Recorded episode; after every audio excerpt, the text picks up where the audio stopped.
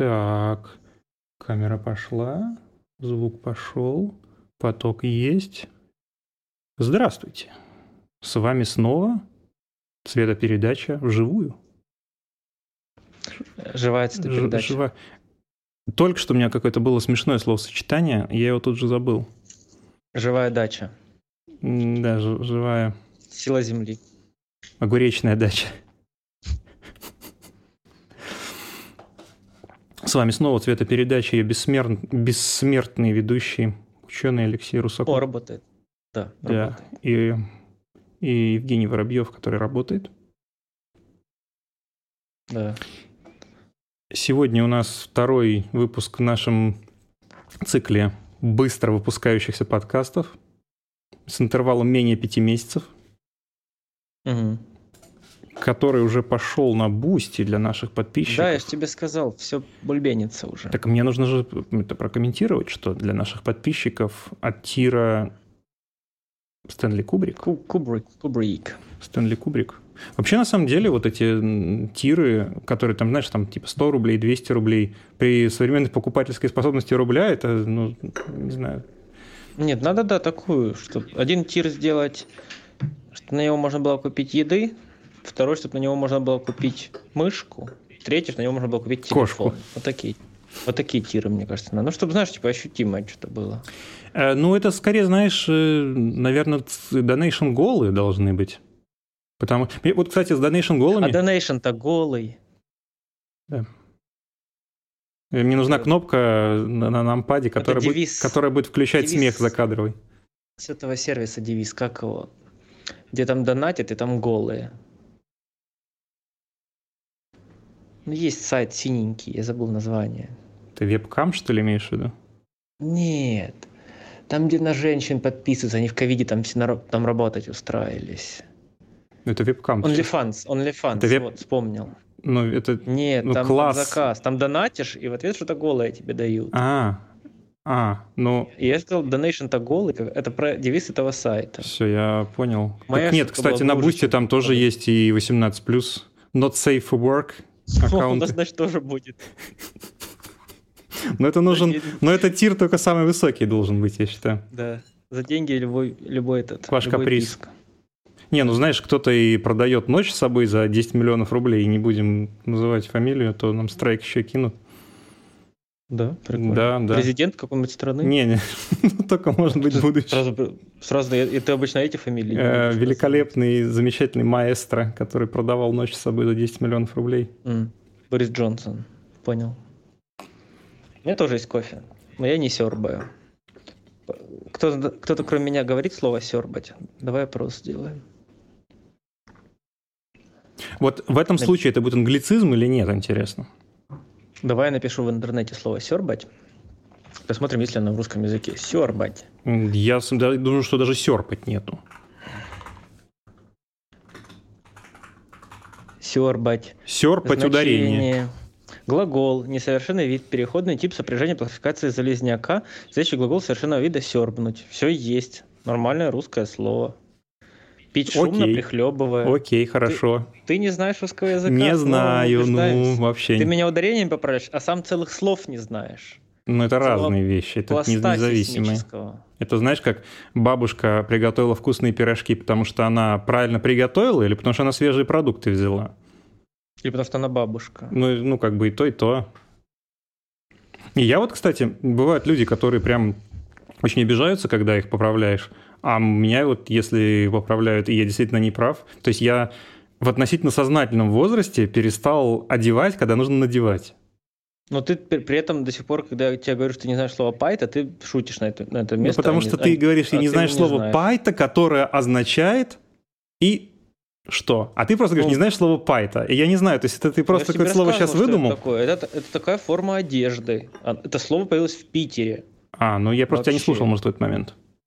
Вот форма одежды, пайта, это все, что носит 90% людей осенью. Интересно. Между курткой и футболкой. Вот посередине, что с капю... свитер с капюшоном это пайта, короче. Может, это зумерское какое-то слово? Нет, это нормальное русское слово пайта. Его используют с детства. Все надень пайту. Свободная верхняя знаете? одежда без замка, бывает утепленная. Ну, нет, это какое-то, это как что-то новое. Нормальное слово. Пайта. Новое это, это худи, свитшоты и вот эти все ваши От финского. А, а, я понял. Ну это потому что это... Да, я понял. Это вроде как э, не общелитературное. Это какое-то... Слово есть, есть. В интернете бьется. Ну, надо этимологию посмотреть. Но я просто не, я его не слышал вот никогда. Сербаешь на пайту. Вот так тебе говорить. Сербаешь на пайту? А тормозок, знаешь, что такое? Я тебе же, Я слышу, да, по-моему, ты мне говорил, но я не помню. Значит, знаешь, окей. Так, нет, я не знаю, напомню. Ну, если тебе говорят, ты взял тормозок, так. что ты предполагаешь? Ну, я бы стал иронизировать на тему, на слово «мазок». Нет, тормозок это еда, на, которую ты себе на, на работу на обед. А, ты пошел на работу. Да, да, да. Это что-то ты говорил, что вроде шахтерское, нет? Да, да. Да, все вспомнил. Вот, есть такие слова, они существуют. Не, ну так-то любые слова существуют, но не все являются частью литературного языка. Всегда предметом спора является именно это. Что мы с тобой можем придумать новое слово, оно будет тоже существовать, но только в нашем с тобой диалоге. Ну да, ну все, оно уже существует. Ты его постулировал, значит оно есть. А мыслить, значит оно существует. Да. Так, сколько мы разминаем? Думаешь? Мы 6 минут разминаемся, найс. Nice. Как ты думаешь, в мире есть... О, подожди, нет, не в мире. А вообще, является ли компьютерный вирус живым организмом? Ну, это зависит от определения живого организма. Ну да, ну вот как ты думаешь, у тебя же есть какое-то внутреннее определение живого организма? Ну, мне в данном случае, я такой мостик пытаюсь прокинуть на часть сегодняшнего моего монолога, очень нравится, ну, как не определение, а подход, который у Сергея Савельева, у биолога. То есть э, живой организм отличается от алгоритма тем, что у него есть собственная цель. То есть если ты алгоритму задаешь какую-то задачу, эта цель, она ему предана извне. То есть это значит, что у него нет обратной связи а, с разными исходами. То есть у него что правильный вариант, что неправильный вариант, ему, в принципе, все равно, просто тебе выплевывает этот результат и все. А у организма mm-hmm. он стремится к тому, чтобы результат все время шел в какую-то определенную сторону. То есть иначе, вернее, не так, там логика немножко обратная. То есть выживает только тот организм, у которого получается некоторый исход – и получается, угу. ты с все дальше и дальше появляющимися поколениями, у тебя остаются только те, у которых как бы э, решение этой задачи, оно всегда поставлено на выживание. И вот если в алгоритме это заложено, ну, наверное, можно сказать, что это... Ну, а ну, как обычный бы... вирус, обычный вирус живой организм? А, понимаешь, тут хитро. Обычный вирус э, это просто, просто молекула. Ну, наверное, Ну, да. не наверное, точно. То есть э, вирус — это, грубо говоря, измененная молекула ДНК. Ну, наверное, не просто молекула, несколько, несколько совмещенных в себе молекул. Нет, это, нет, это именно одна молекула. Ну, кстати, я не знаю. Она органическая? Ну, естественно, она органическая. Ну, то есть ты представляешь себе то, как молекула ДНК ну, в организме короче, э, Ну, короче, если и то, и то вирус, и то, и то не живое, значит, правильно? Не совсем. То есть как у тебя происходит э, работа э, с молекулами ДНК в организме, в любом, в принципе? Почему у нас э, белковая жизнь наша, она общая, и почему у нас общие части с разными другими животными, почему у нас в целом мы там едим свинину, она такая вкусная? Потому что наша ДНК, оно во многом имеет общее строение, и принцип работы ДНК он у нас у всех одинаковый. То есть у тебя мы, есть... Мы отверстие с дырками с двух концов. Нет, это ты сейчас назвал э, морской тюльпан. Ну, типа мы же, мы как черви, у нас дырка спереди, дырка сзади, мы просто через себя это все сложно пропускаем. Нет, ну, это немножко про другую речь.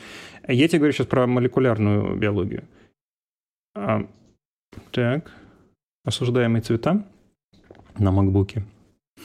А, а, у тебя происходит э, при клеточном делении, у тебя из э, молекулы ДНК, которая содержится у тебя в каждой клетке организма, э, эта молекула ДНК, она делится на две части – то есть у тебя двойная спираль ДНК, она разделяется, эта спиралька делится на две ниточки. Одна ниточка остается в исходной, в одной клетке, в конечной, а вторая ниточка остается в другой клетке, конечной.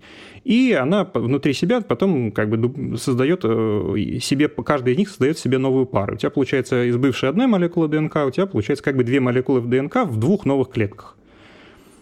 А представь себе, что э, и эта молекула ДНК, естественно, она содержит в себе информацию обо всем твоем организме. Э, но поскольку у тебя при клеточном делении это клеточное деление не может происходить как бы как на э, заводе TSMC, у тебя происходит некоторая потеря информации, то есть сначала и с конца молекулы ДНК у тебя отваливаются куски, потому что у тебя несовершенный механизм этого деления.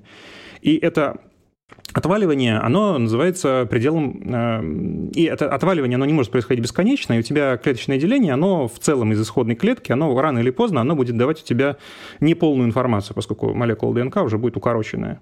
И вот этот предел, когда при делении у тебя клетка получает э, настолько мало информации, что она не может дальше делиться, называется пределом Хайфлика. Это вот тоже любопытная штука, можете загуглить. Э, что такое вирус? То есть представь себе, что у тебя действующий организм, у которого вот твой, твой собственный набор э, ДНК, причем там еще важно понимать, что у тебя не одна, твоя ДНК, она не уникальна для всего твоего организма. У тебя прям внутри одной клетки могут быть немножко две отличающиеся молекулы, как, как бы твоего ДНК. Угу. И если, например, у тебя в какой-то клетке не твое ДНК, а очень похоже, но другое. Ну вот это, собственно, я вирус. Ну, я, я понимаю, но я имею в виду, что компьютерный вирус, он по сути же тоже просто вирус. Это просто кусочек инфы, который вот так, копируется путем ну, кого-то другого, правильно? Ну, не совсем, потому что в случае биологического вируса у тебя подразумевается, что у тебя есть принцип передать, переноса информации из одной клетки в другую, и этот принцип подменяется точно так, на точно таком же носителе, э, но как бы другой информацией. В случае вируса компьютерного это как бы исполняемые файлы, то есть это ну, не совсем то же самое. То есть там эти исполняемые файлы, они несут какую-то функцию для э, злоумышленника, а не сами для себя. То есть тут, э, ну, такое, как бы, философ, по философу нужно еще mm-hmm. в определениях Все. разобраться. Я понял. Так ты сказал там MacBook, это переход к теме подкаста, может быть. Маг? Бук. Мага. Магическая книжка. Ну, книжка, кстати, да, книжка. Сегодня мы... Плавный переход. Да, совершенно плавный, такой не... незаметный мы решили поговорить э, о том, какие книжки мы можем посоветовать. Потому что в прошлый раз мы советовали игры. Я считаю, нельзя советовать. Я, я просто о том, что я узнал. Или но ты так или иначе советуешь. То есть, если ты э, что-то верифицируешь как хорошее, то ты уже как бы это советуешь. Вот я постараюсь сегодня ничего не верифицировать, как хорошее или плохое. Я постараюсь максимально нейтрально осветить experience. Ну, это если мы говорим о художественной литературе. В том числе. А я, Потому кстати, что... у меня, да, у меня почти все художественное. У тебя будет, наверное, почти все научное, а у меня Да нет, у меня ну, есть группа небольшая научная, есть группа небольшая художественная. Вот, в общем, мы сегодня мы хотим поговорить о том, какие бы книги мы порекомендовали. Ну, наверное, как бы с точки зрения либо какой-то связанной с технологиями кино, либо с сюжетами, которые нас порадовали. А у меня просто связаны с тем, что я их читал, и в течение этого чтения шла моя жизнь. Вот ты, кстати, вообще много так. читаешь? Ну, страниц 30 в день. Ну, это уже неплохо. Потому что я с какого-то момента понял, что в реальности художественный контент я потребляю в основном из видео, из аудио, а читаю я в основном техническое. И причем так уже довольно давно. Потому что вот какие-то документации, какие-то white paper, какие-то академические статьи, и ну, просто ты забиваешь тот ресурс, который у тебя есть у организма на, на чтение, ты понимаешь, что нет, все, ну, как бы читать художественное, что тоже просто сил нет. А посмотреть можно, посмотреть интересно. Ну вот у меня, смотри, у меня такой прикол, что у меня, когда я читаю, я люблю читать перед сном. Э, как это вообще началось? Раньше я всегда читал перед сном, вообще много читал. Раньше это типа там 10 лет назад. Угу. Потом начали появляться беспроводные наушники, ютубы на телефонах и все такое, и у меня чтение вытеснилось просмотром чего-либо. Например, да, вот я любил читать в ванне там долго по 40 минут, или что-то такого. Не, ну ничего. Лежишь, читаешь, кайф. А, либо там, когда просто, да, у тебя там есть время свободное, либо перед сном я вот больше всего любил, потому что ты, ты не двигаешься уже, угу. и ты в состоянии покоя спокойно уходишь ко сну спокойной деятельностью. Собственно, вот это ощущение падающей на лицо книжки не раз у меня случалось. Угу. Хотя Я больше на боку. Ну, потом вот этот вот YouTube а, и все остальное, потом эти хаосы современной жизни, политические события, все такое. Короче, я почти перестал читать книжки. Ну, и я не могу назвать чтением там новости или ленты каких-то сервисов. Да, конечно. Что для меня, мне кажется, это типа, наоборот, античтение, это просто разрушение твоего внимания. Ты просто такой, у, смена контекста каждые две секунды.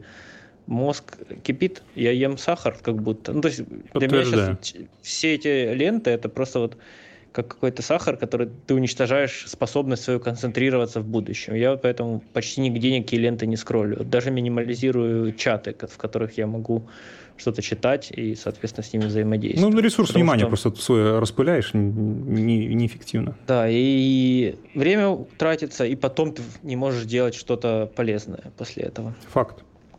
Вот, поэтому я долго не читал, потом снова начал читать, и сейчас я на этапе, когда я стабильно читаю книги перед сном, и иногда вот как я журнал рассказывал, днем еще какие-то журналы. Ну и в дороге, наверное, если ехать там, в другой город куда-то, ну, то есть это часы, да, если ты в дороге, в дороге тоже я прекрасно могу почитать. Uh-huh. А, что, ну, но чтобы читать стабильно, это должно быть удобно. Соответственно, тут выбор. Либо у тебя бумажная книга, либо электронная, либо телефон. Uh-huh. И у меня была долго электронная книга, но я понял, что, во-первых, она громоздкая, во-вторых, она у меня была покетбук какой-то древний, он был еще и тупит, и сядет, и у него еще экран был, знаешь, такой с подсветкой, но такой очень странный. Ну, он а был... смысла букридера абсолютно нет, если ты его с подсветкой используешь, потому что вся соль букридера в том, чтобы ты отраженный свет читал. Не, ну, если это e-ink, то он все равно ничего. Ну, я, я имею в виду, что e-ink, то есть букридер это только e-ink. Ну, e-ink, e-ink с подсветкой все равно приятно читать. Нет, а у меня был даже не e-ink, у меня был покетбук. Ну, IPS какой-нибудь. С э, IPS, даже, не знаю даже IPS. Ну, короче, вообще совсем, совсем ужасно. Но это было типа 10 лет назад. Ну, наверное. понятно. Вот, потом я начал читать на телефоне, и сейчас я устаканился на том, что я читаю на телефоне, у меня oled экран на телефоне, э, ночном режиме читалка, то есть у меня черный экран, белые буквы, довольно темные, еще и теплые, и он вообще почти не выдает яркости, прям на одном проценте, читать нормально, но яркость вообще никакая при этом. Вот это тот режим, в котором я читаю ночью. Бумажные книги я понял, что я не могу читать, потому что, когда я читаю ночью, потому что ну, свет мешает и мне уснуть, и другим. Всем людям вокруг, там еще все уснуть рядом со мной, знаменитый случай. Mm-hmm. И коту. Кот, если, кстати, если горит свет ночью, кот же не будет думать, что, о, можно поиграться. Ему тоже надо некоторое время, чтобы он понял, что уже ночью, пора спать. Mm-hmm. Надо выключать свет. Вот, поэтому, да, я читаю на телефоне. И тут тоже вопрос, что, знаешь, на телефоне ты не можешь просто каждый раз закинуть книгу, когда тебе нужна. Если нет книги почитать на телефоне под рукой, ты ее не почитаешь. То есть их надо либо закидывать заранее. Мне одно время выручало, я просто скинул все, что есть у Терри Пратчета, всю его библиографию. Угу. И когда у меня заканчивается какая-то книга, которую я выбрал осознанно, чтобы почитать, а я уже в постели, я не буду искать книги, где их там взять и так далее. Я просто открыл книжку Пратчета. Таким образом, я, наверное, половину его книг перечитал. Угу. Вот, это отсылка к MacBook. У него книжки про всяких магов, угу. про всякую фигню. Мы еще про него поговорим, я думаю. Вот. И поэтому вот чтение перед сном у меня возникает ситуация, что ты за день устаешь, и ты фактически, ну, очень сложно читать что-то сложнее художественной литературы. Потому что, ну, просто ты истощен. Mm. И учиться потом, ну, довольно тяжело. И я заметил, что даже я начинаю читать какую-то сложную книгу, я такой читаю, читаю страниц 10, потом такой, а, пойду по почитаю что-нибудь более развлекательное. Потому что там сюжет, там uh-huh. это все, и ты можешь за него зацепиться, у тебя мысли не вылетают. Ну и, короче, у меня сейчас, да, вот просто дисциплина читать хотя бы что-то, но я сейчас потом расскажу, что, что у меня сейчас получается читать. Это уже среднее между художественной и не художественной, около научной. Uh-huh. Но оно неплохо заходит. Вот. Да. И для меня сейчас эта дисциплина важна, чтобы научиться удерживать внимание хорошо и нормально, спокойно засыпать. Потому что засыпать под видосики или даже под подкасты все-таки намного сложнее, потому что они сильнее напрягают мозг как-то, как по мне. Вот и в наушниках, если там и звуки, и все такое. Короче, нереально. То есть либо читать, либо просто лечь и ждать, пока ты уснешь. Два варианта. Ну, здесь... ну и, соответственно, когда ты читаешь, ты понимаешь, ты начинаешь, медленно начинаешь моргать, и такой, а, я долго моргнул, и я не читаю ты выключаешь, убираешь на телефоне и уже спокойно засыпаешь там за минуту-две. Ну, здесь, мне кажется, еще сильно влияет, насколько у тебя степень бессонницы, потому что если ты прям за день весь выбегался, и пришел и уставший, то ты, в общем, лег и отключился сразу. А когда ты... А я, я никогда не засыпаю быстро, вот в чем mm-hmm. То есть 30 минут – это точно я даже не близко буду к засыпанию после того, как я лег спать. Угу. А пробовал э, 3-7-8, по-моему, способ? 3 секунды вдыхаешь, 7 секунд э, не дышишь, потом 8 секунд выдыхаешь. И еще нет. есть метод э, покачивания головы с стороны в сторону, пока не наступит легкое головокружение, и потом сразу лечь. Пока, пока кот мне по лицу не даст. Нет, такое не сработает. Ну, вот два способа, они, кстати, я... неплохо работают. Я как, как, какие-то разы их проверял, но это нужно такое, чтобы ты был умиротворен в целом, и они прям очень хорошо mm. работают. Мне помогает крепче спать и чуть-чуть легче уснуть, называется нидра-йога. Это звуковая практика, меди... типа средняя между медитацией и йогой. Ты ложишься, uh-huh. и тебя голос направляет фокусировать твое внимание. То есть ну, фокусируешься на стопах, на коленках там, и так далее. Он тебе говорит все это время. Uh-huh и ты пони... слушаешь, что говорит, делай там, типа, вдохни медленно, выдохни через рот трубочкой, так, типа, угу. такое медленное выдыхание через рот после полного вдоха, а замедляет сердцебиение и так далее, и так далее. И у тебя идет полный контроль, то есть куда тебе говорит голос, туда ты направляешь внимание. Угу. Ты полностью при этом неподвижен, и ты к концу, там вот там, 10 минут, я Хубермановскую слушаю, mm-hmm. есть его голосом записанное. А, через 10 минут ты прям абсолютно умиротворен. То есть работает прям шикарно, и днем также можно отдохнуть, восстановиться, помогает. Угу. Вот это что помогает заснуть, если типа прям нервы распалены. Но в целом э, вот все практики, я когда-то пробовал просто считать, там что-то на два слонов или что, но я просто начал считать, там и что-то тысяч, тысячах на 12, я такой, чем я вообще занимаюсь? А меня уже там челленджер такой, 12, 12, 12, 12, и такой, вау, уже почти 13, знаешь, ты вот, 12 тысяч? Ну, я быстро очень считал в голове, там, да, я думал, а как считать быстрее, но по-честному, знаешь, там уже у меня челлендж начинается. Не, ну, мне вот, кажется, что это ты ну, не, неправильно понял задачу. Там надо, наоборот, да, максимально да. медленно считать.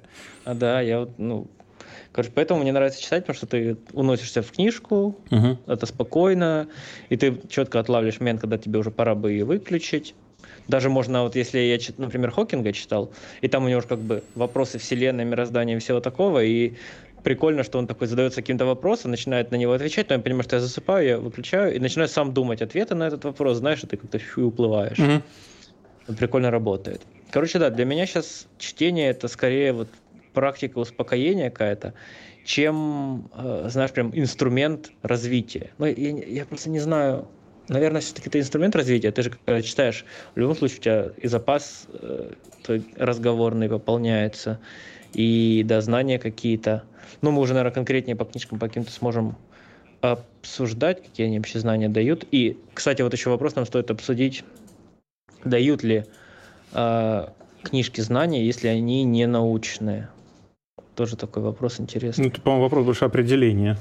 А как, ну вот, учитывая, что ну, вот я, я бы хотел больше читать, да, я, я хочу добавить себе практику читать днем хотя бы минут 30 в плане отдыха, и, либо выходить на улицу, и вот по разделу, так, либо дома. Но дома мне вот не очень нравится. На улице, наверное, выходить на солнечный свет, угу. там читать, пока тем более летом. Вот, а как, как ты, какая у тебя практика чтения? Ну, по настроению в основном. То есть, ну, у меня довольно удобный стол, который стоит у окна, в который бьет довольно рассеянный свет – и сам стол такой довольно чистый, умышленно для этого сделанный. То есть я на нем либо рисую дудлы, а, либо, либо читаю. И, ну, просто форточку открыл, сидишь, читаешь. Угу. Ну просто вот у меня, э, я заметил, у меня не возникает днем мысли, такой, М, пойду почитаю. Для, мне надо прям записать, поставить напоминание, потому что, знаешь, ну, у меня вот какая-то рутина угу. в жизни, она долго формируется. И мне это прям, то есть нужно некоторое время. Я даже себе писал раньше в расписание на день на тренировку пойти. Сейчас на меня наоборот, если я не иду на тренировку, ну, я сам не свой. Я уже сам автоматически такой, так, полдевятого, полдесятого, скоро тренировка, знаешь, на автомате. Вот 10 у меня сейчас тренировка вечера, поэтому я уже привык. Вот мне рутину сложно сформировать, но потом она хорошо держится. И поэтому у меня мысли не возникает пойти почитать днем. Потому что днем вот этот же компьютер, на нем YouTube, Instagram, там написали, там клиенты, а так еще можно там правки пришли, и ты вот в этом вот в этом вот в этом вот процессе, там еще надо пойти поесть, а еще надо пойти поесть, потому что скучно стало второй раз, и пойти кофе сделать, знаешь, ты вот в других процессах. А чтение, оно прям ты останавливаешься, как медитация. Вот, кстати, может быть, стоит начать прям каждый день по графику делать медитации полчаса или хотя бы 10 минут. Вот, наверное, можно с этого начать, чтобы днем тоже добавить практику. Ну, понимаешь, мне кажется, здесь вопросы, ну, это как бы два разных вопроса. То есть один из них это ты обсуждаешь свой, свои как бы циркадные ритмы, когда ты пытаешься выработать, ну, поскольку мы, естественно, в данном случае говорим о планировании дня фрилансера, Mm-hmm. А в другом случае мы обсуждаем по сути, как бы то, что ты читаешь, оно имеет ли какую-то содержательную составляющую. Mm-hmm. И вот с ну, точки... Ну, конечно, одно, одно с другим связано просто. Ну, оно как бы опосредованно связано. То есть можно читать и, в общем, какой-то шлак, и там, какого-нибудь Роберта Киосаки, не к ночи помянутого. Э, и, ну, в целом какие-то эмоции это у тебя будет вызывать, но в сухом остатке это пустота. Или у этого... У кого проект Венера был? У умер, который дед. Жак... Да, у Жака Фреско. Но это, ну, это вообще просто несерьезно. Жак Фреско на стене можно называть так. И при том, что, ну, как бы он позиционировался как какой-то о глубокий писатель. Ну, а это пустота. Ну, погоди. Но я не считаю, что если ты 30 минут посидел, почитал любой текст, угу. что это пустота, потому что либо ты понял, что это параша, то есть ты критически осмыслил, да, как, угу. Помимо этого ты просто 30 минут просидел спокойно. Мне кажется, в рамках современного мира это, ну, прям достижение. Я, я думаю, многие люди не могут 30 минут просто вот сесть и посидеть спокойно. А тут у тебя как бы есть какое-то монотонное действие, которое ты можешь долго спокойно делать. Например, как точить ножи. Вот мне тоже зашло, mm-hmm. это прям спокойная ну, деятельность. Окей, хорошо. Если сходить с позиции того, что человек не в, не в теме, и у человека есть проблемы там либо с усидчивостью, либо там с какой-то содержательной интеллектуальной деятельностью, ну, там просто человек как, как бы ремесленник, и для него там какая-то академическая там, литература или академическая научная литература, они эм, не вхожи, так скажем, его в целом э, ну, вот я, орбиту его да, для, для меня это прям сложно. Эм, ну, то есть я сейчас пытаюсь как бы аккуратно сказать с той точки зрения, что, ну, в целом этот, этот ну, то есть есть эм, конвенцион, конвенционально как бы понятное э, отношение к тому, как нужно читать и что нужно читать, потому что, ну, то есть есть книги какие-то, какие объективно содержат в себе мало информации, а какие-то, какие много содержат. И то есть весь ну, вопрос в том... начать с того, что ты же не можешь заранее не знать этого. Не, ну я имею в виду, что если ты... Вернее, не так. Есть огромный пласт литературы, который заведомо весь хороший. Ну, почти заведомо. Там, ну, литературная классика, из нее очень мало вещей, которые, ну, точно можешь знать, что они ничего из себя не представляют. Mm. Если ты okay. говоришь о чем-то современном, эм, то есть вопрос, а зачем читать что-то, что под вопросом, когда у тебя не просчитаны тонны чего-то хорошего, что заведомо... Ну, это как с кино, да. Я поэтому не особо польщаюсь на современное кино, потому что всегда есть старое кино, которое можно посмотреть. Ну, типа Конечно. того, да. Ну, просто, ну вот, например, Лев Толстой, да. давай вот рандомно. Да.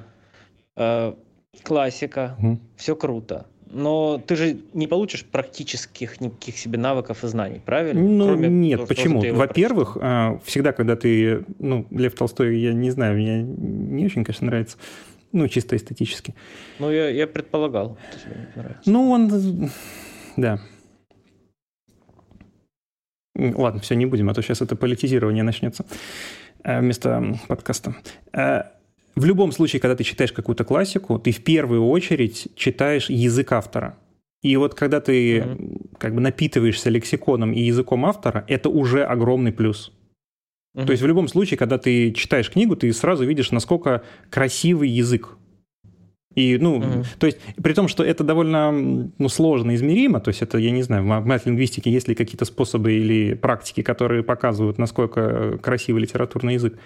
Но когда ты с этим сталкиваешься, оно чувствуется. И ты это прочитал, и у тебя какие-то слова новые, ты, ты uh-huh. потом там у себя в, эм, в голове их обкатываешь, потом в каком-то контексте пытаешься употребить, и положительный обратный выход, он сразу чувствуется. А бывает, что, ну да, ну там, там про, про дворовые какие-то опыт, ты думаешь, ну да, что-то похожее у меня было, а на выходе, ну, ничего, ты для себя ничего не подчеркнул, просто, ну, какую-то эмоция у тебя была беглая. Я хотел добавить, наверное, у классической художественной литературы еще плюсы, там же много описательности. Ну, это вот то, что очень много. А там закат и все остальное. И мне кажется, есть позитивное влияние на фантазию и на зрительную систему. Когда тебе идет описание природы, ты начинаешь вспоминать ее, да, представлять, и, соответственно, у тебя работа идет с memory colors в голове до того, ну, то есть ты, ты их не видишь, но ты их вспоминаешь и у тебя какое-то ощущение они возникают. И тебе вот автор, ты читаешь, он тебе говорит, я там, там такой-то был, там, алый закат, э, там, грозные деревья, там, тому подобное. И ты слышишь это описание, ты понимаешь, какая у тебя эмоция возникает при чтении книги, э, касательно нашей работы, да, и ты потом понимаешь, чего можно сделать с, с таким-то кадром примерно, чтобы оно вызвало похожие эмоции. Понимаешь, да, о чем я? Естественно. Или нет? Да, да, да. Ну, вот, мне кажется, это тоже, тоже прикольная штука с такой точки зрения смотреть на... Что книга, она же, по сути, это тоже фильм. Просто ты его представляешь. Ну... Тебе тоже задача каким-то описанием коротким полностью дать картину человеку. Ну, в любом случае все сводится к уровню литературного языка автора. Вот я вот это вот, все, чего я хотел бы донести, как бы как свою позицию что угу. если ты э, да даже, кстати, с обратной стороны, ты начинаешь что-то читать, и какая-то вот тягомотина, ты чувствуешь, что оно не идет. Не нужно. Есть много отличной другой литературы, конвенционально признанной, которую ты открываешь, и она очень хорошо заходит. Mm-hmm. И потом кстати, ты можешь к чему-то вернуться, и оно, и оно вдруг открывается по-новому.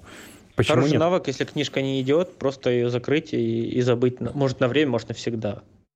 Вообще отлично. Это не надо, вот как, как с, филь, с фильмами тоже надо уметь. Начал смотреть, туфта, выключил, потому что есть что-то хорошее, другое. Ну почему? Я бывает еще, раньше, бывает еще раньше под, мне было тяжело. под состояние не подходит. То есть бывают какие-то... Вот, кстати говоря, недавно для себя открыл два лирических фильма, очень приятных.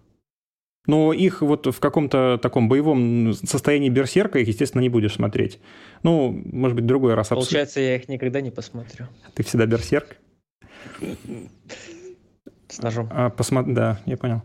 А, посмотрел тут недавно Her фильм со Скарлетт Йоханссон.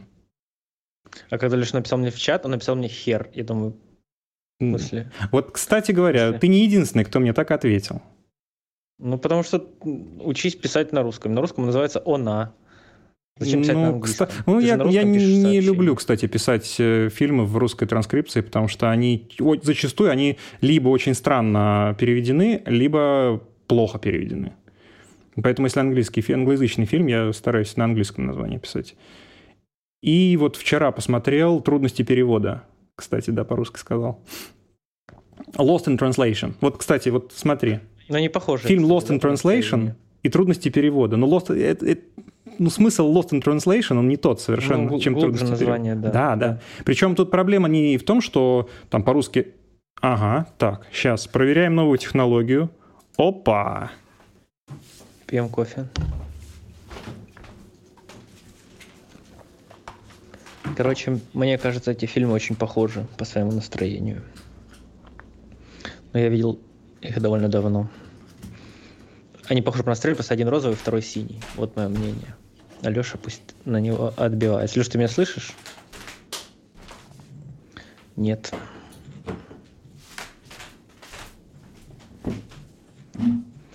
Я забыл, что надо людей развлекать. Ты долбанулся. Класс. Вот. И, короче, потом они сожгли всех людей в этой деревне. True story. Ты лучше не подписывайся, ты не знаешь, что это наговорил. Узнаешь ты не скоро. Я осуждаю, если что, все, что он сказал сейчас. А я одобряю. Осуждаю, осуждаю то, что нужно так, осудить. Короче, я да. сказал, о чем мы что говорили? Э, э, эти фильмы очень похожи, просто один розовый, второй синий. Вот так я их описал. Да. Ну, там, кстати, интересно, их тоже бы обсудить с точки зрения того, как снято, потому что Lost in Translation, там просто лютый шум во всех тенях фильма, и выглядит, ну, нормально. Ну, пленку снят, небось. А я не смотрел. Давай я посмотрю. 2003, по-моему, года фильм. Там Скарлетт Йоханссон еще 17 я знаю, лет. Я знаю, я знаю. А выглядит если, всегда, выглядит всегда одинаково, да, уже лет 30 подряд? Кстати, нет, она очень сильно поменялась. То есть... Э, ну ладно, хорошо, давай тогда сначала об этом скажу. Подожди, об... подожди, подожди. Ну, я сначала хотел про научную книгу рассказать, а потом про художественную. Но тогда, mm-hmm. раз уж речь зашла, а художественные книги, как вот я для себя недавно открыл, они очень хороши в виде аудиокниг, если их читает какой-то актер, который тебе нравится. Угу. И вот мои были два довольно больших открытия последних лет. Это актер озвучания Фил Джиганти и угу. голос Скарлетт Йоханссон.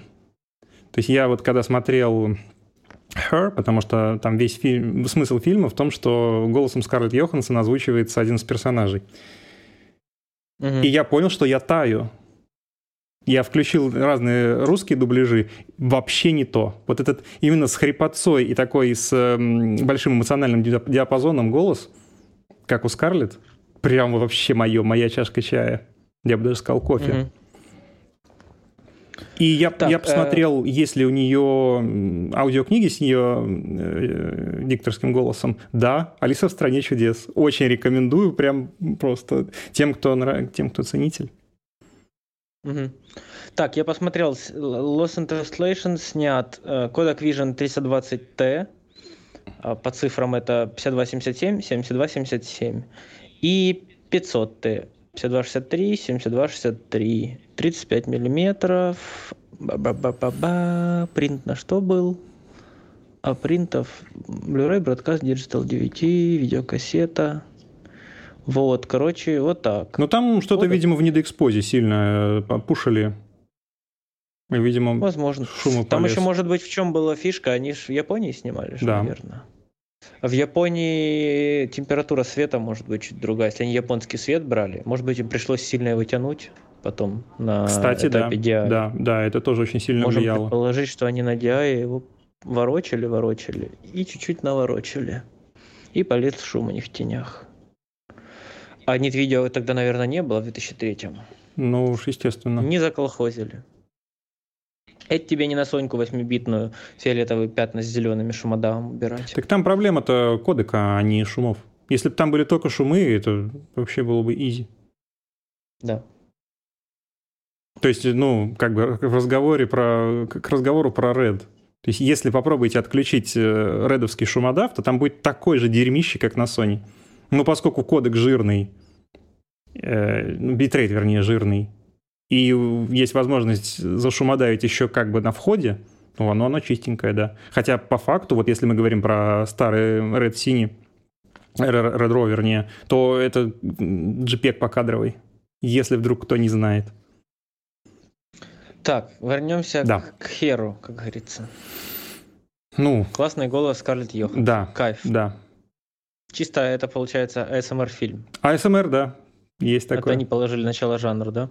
А я смотрел его, наверное, в переводе даже. Я тогда был еще, наверное, довольно бестолковый. Когда... В каком году он вышел? В 2003. Нет, не Lost in Translation. А, а, Her в 13 О, да, тогда был еще довольно бестолковый 10 лет назад. Ну, в смысле, это мы уже вузы позаканчивали в тот момент. Ой, я как раз тогда на магистратуре учился. Окей. Я тогда уже в аспирантуре учился. Я даже не знаю, что это. О, там и Жокер надо. снимается. Жокер Лук нужно бахнуть на этот фильм, значит. И вот, кстати говоря, про актеров, если это, это же мысль транслировать, то Феникс и тот же, который, как еще любят говорить, что он даже табуретку может сыграть, который в нефти играл. Mm, я понял. Дэниел Дэй Льюис. Угу. При том, что они действительно, ну, ощущение, что они играют вот как будто это такой человек в жизни, меня ничего не торкает. А Билл Мюррей, казалось бы, ну, вроде роли проще, но вот ему сопереживаешь. Не, не знаю, как до конца, как это работает. То есть тебя их игра не цепляет? Игра цепляет, но как-то я холдинг персонажам, они у меня эмоций не вызывают. Mm. То есть ну, я быть, не сомневаюсь в... То есть нет ощущения постановочности события, Но при этом сам персонаж мне эмоций вообще не вызывает. Ну, странно, если бы тебе этот, этот додик, как вот, который в она вызывал эмоции. Он же просто этот чувак ходит и просто грустный весь фильм. Да нет, почему? Фильм. Там сюжет очень интересный. Ну, я плохо помню. Помнишь, мы все время ну, был грустно и разговаривали. Да, это мы сейчас уедем. Я хотел это в каком-то отдельном подкасте обсудить. Да, мы сделаем киновыпуск. Как всегда, наверное, еще и цветов надергаем. У нас же можно будет делать репрезентацию с э, кадрами. Мы еще их бам-бам-бам сделаем, раскидаем, расскажем. Бам-бам, бим-бим, карта-карта. Бом-бом! Плюс в чат, Ой, кто понял. Чувак как-то к молодежи пристал. Стоял бом-бом, говорил, красавицы. Нет, ладно. Не знаю такого. Ты мало видосов знаешь хороших. Я вообще видосы не смотрю. Только, только на их хамстере. Это все старые видосы, которые давно смотрел, и они у меня остались в голове. Так, мы книжками были. Да. Мы были книжками, так нас вот, читали. Э, вот мои воспоминания. Ну так вот. И художественную литературу я сейчас ищу в первую очередь по тому, кто читает. Потому что хорошего чтения, ну как хорошего, то есть которое как бы э, на, на твое восприятие приятно ложится, тембрально, наверное, правильно сказать. Ну вот э, не очевидно. То есть mm-hmm. приходится поискать. Ну вот, и а Фил Джиганти, американский чтец, у него я прослушал всю серию книг э, Гарри, за авторством Гарри Гаррисона про стальную крысу. То есть 90-х, да не, даже из 80-х годов научно-фантастические романы. Один из известнейших научных фантастов э, США. Не самый известный, то есть там какой-нибудь Айзек Азимов, естественно, над ним стоит. Но, тем не менее, он был очень известен в свое время, и вот его эта серия про э, космического пирата, почему-то его... Почему-то всегда говорят про космического пирата, мне не очень нравится такое описание. Э, книги про человека, который как бы обманывает систему в далеком будущем. И там mm-hmm. не столько интересно читать э, в разрезе того, как он обманывает, а в разрезе того, как Гарри Гаррисон представлял себе далекое будущее. То есть, когда mm-hmm. читаешь, когда он выходит из космического порта и берет у робота свежую газету, довольно такую улыбку приятную это вызывает. Да, неплохо. А вот. И книги, ну, на самом деле, книги такие достаточно примитивные с точки зрения ну, возраста аудитории. То есть это я скорее перечитывал какие-то свои школьные воспоминания. А какой у тебя use case чтения аудиокниги? То есть слушания, получается? Um, как когда? Вот ты находишь в себе дисциплину и время? Я прочувствовал аудиокниги, когда прошлым летом я гулял в «Белой ночи». Ну, гуляешь, кайф. Да. И это для меня было прям таким... То есть я тогда, э, значит, про Фила Джиганти узнал. И тогда же вот эти подвернулись э, случаи, когда я довольно много гулял в «Белые ночи». Ты меня сейчас замотивировал заменить, когда я бегаю, иногда музыку. Ну, я, э, кстати, извини, мне нужно теперь ворваться, потому что я берсеркер. Так. А, я же когда бегаю, сейчас стараюсь э, удобно бегать в тренажерке и смотреть сериал. Но тогда ты не концентрируешься на процессе бега. И я полностью убрал все визуальное. Я теперь, ну как убрал визуальное? Люди в тренажерке все равно есть, и я могу на них смотреть. Я смотрю на людей в тренажерке, когда бегаю. Но я слушаю музыку. И я вот думаю, стоит ли заменить музыку на книги, чтобы, типа, был сюжет. Но, может быть, будет сложно концентрироваться. Ну, я стараюсь концентрироваться прямо на беге. И я заметил, когда я начал концентрироваться на беге, у меня начала уставать сильно левая нога. Возможно, потому что я бежал ранее неравномерно. Либо сейчас, когда я концентрируюсь, бегу неравномерно. Это мне скажет ортопед, к которому я пойду вскоре. Ну, вот. Такое ответвление к чему оно, да. что я решил сейчас дос, до, дозаписываемся подкаст, зрители будут его слушать, а я пойду побегаю и попробую послушать книгу во время бега. Так. Мне стало интересно. Вот. Ну, мне в зале сильно снижает эффективность, когда я слушаю подкасты. То есть... Снижает эффективность чего? А, тренировки. Прям сильно снижается. Бега или силовой? Силовой. А, ну конечно, да. В силовой тебе надо думать о подходе и сконцентрироваться на мышцах, конечно. Не, а ну, это без, это подход нет, подходы легко идут, а вот э, отдых очень долгий становится. И не потому, что я отвлекаюсь, а именно потому, что как-то медленно, медленно отдыхаю. Ну, у меня вот в силовой тренировке у меня правило, ну, я его нарушаю, конечно, но основное, чтобы она лучше шла, не брать телефон в руки вообще, а слушать только музыку. Ну, желательно, конечно же, более такую интенсивную, хотя я обычно под всякое нытье занимаюсь, мне нормально, mm-hmm. он тоже мне дает сил. Э, а, ну, подкасты, конечно, ты просто да, думаешь о них, а ты, ты же не будешь его останавливать на подход, Думаешь правильно? о ней. Да фильм «Hair», она, думаешь о Хере, получается. Э, ты же не будешь Осуждаем пропаганду. Ты же не будешь останавливать подкаст, чтобы сделать подход? Э, нет, зачем? Просто делаешь Продолжишь подход. слушать. Да, а ну, в силовой тренировке ты не сделаешь нормальный подход, если тебя расконцентрировано внимание. То есть ты либо пропустишь часть подкаста, либо пропустишь свой подход и сделаешь его абы как. Ну, это ну, если ну, околопредельные мере... веса, потому что у меня скорее объемные тренировки сейчас. У они... меня вся жизнь околопредельная, ну конечно. Ну да, да, это важный момент. Потому что у меня нет, ну, есть... у меня была объемная, там в целом было терпимо. Но все равно, мне кажется, техника, чтобы следить и думать о том, что ты...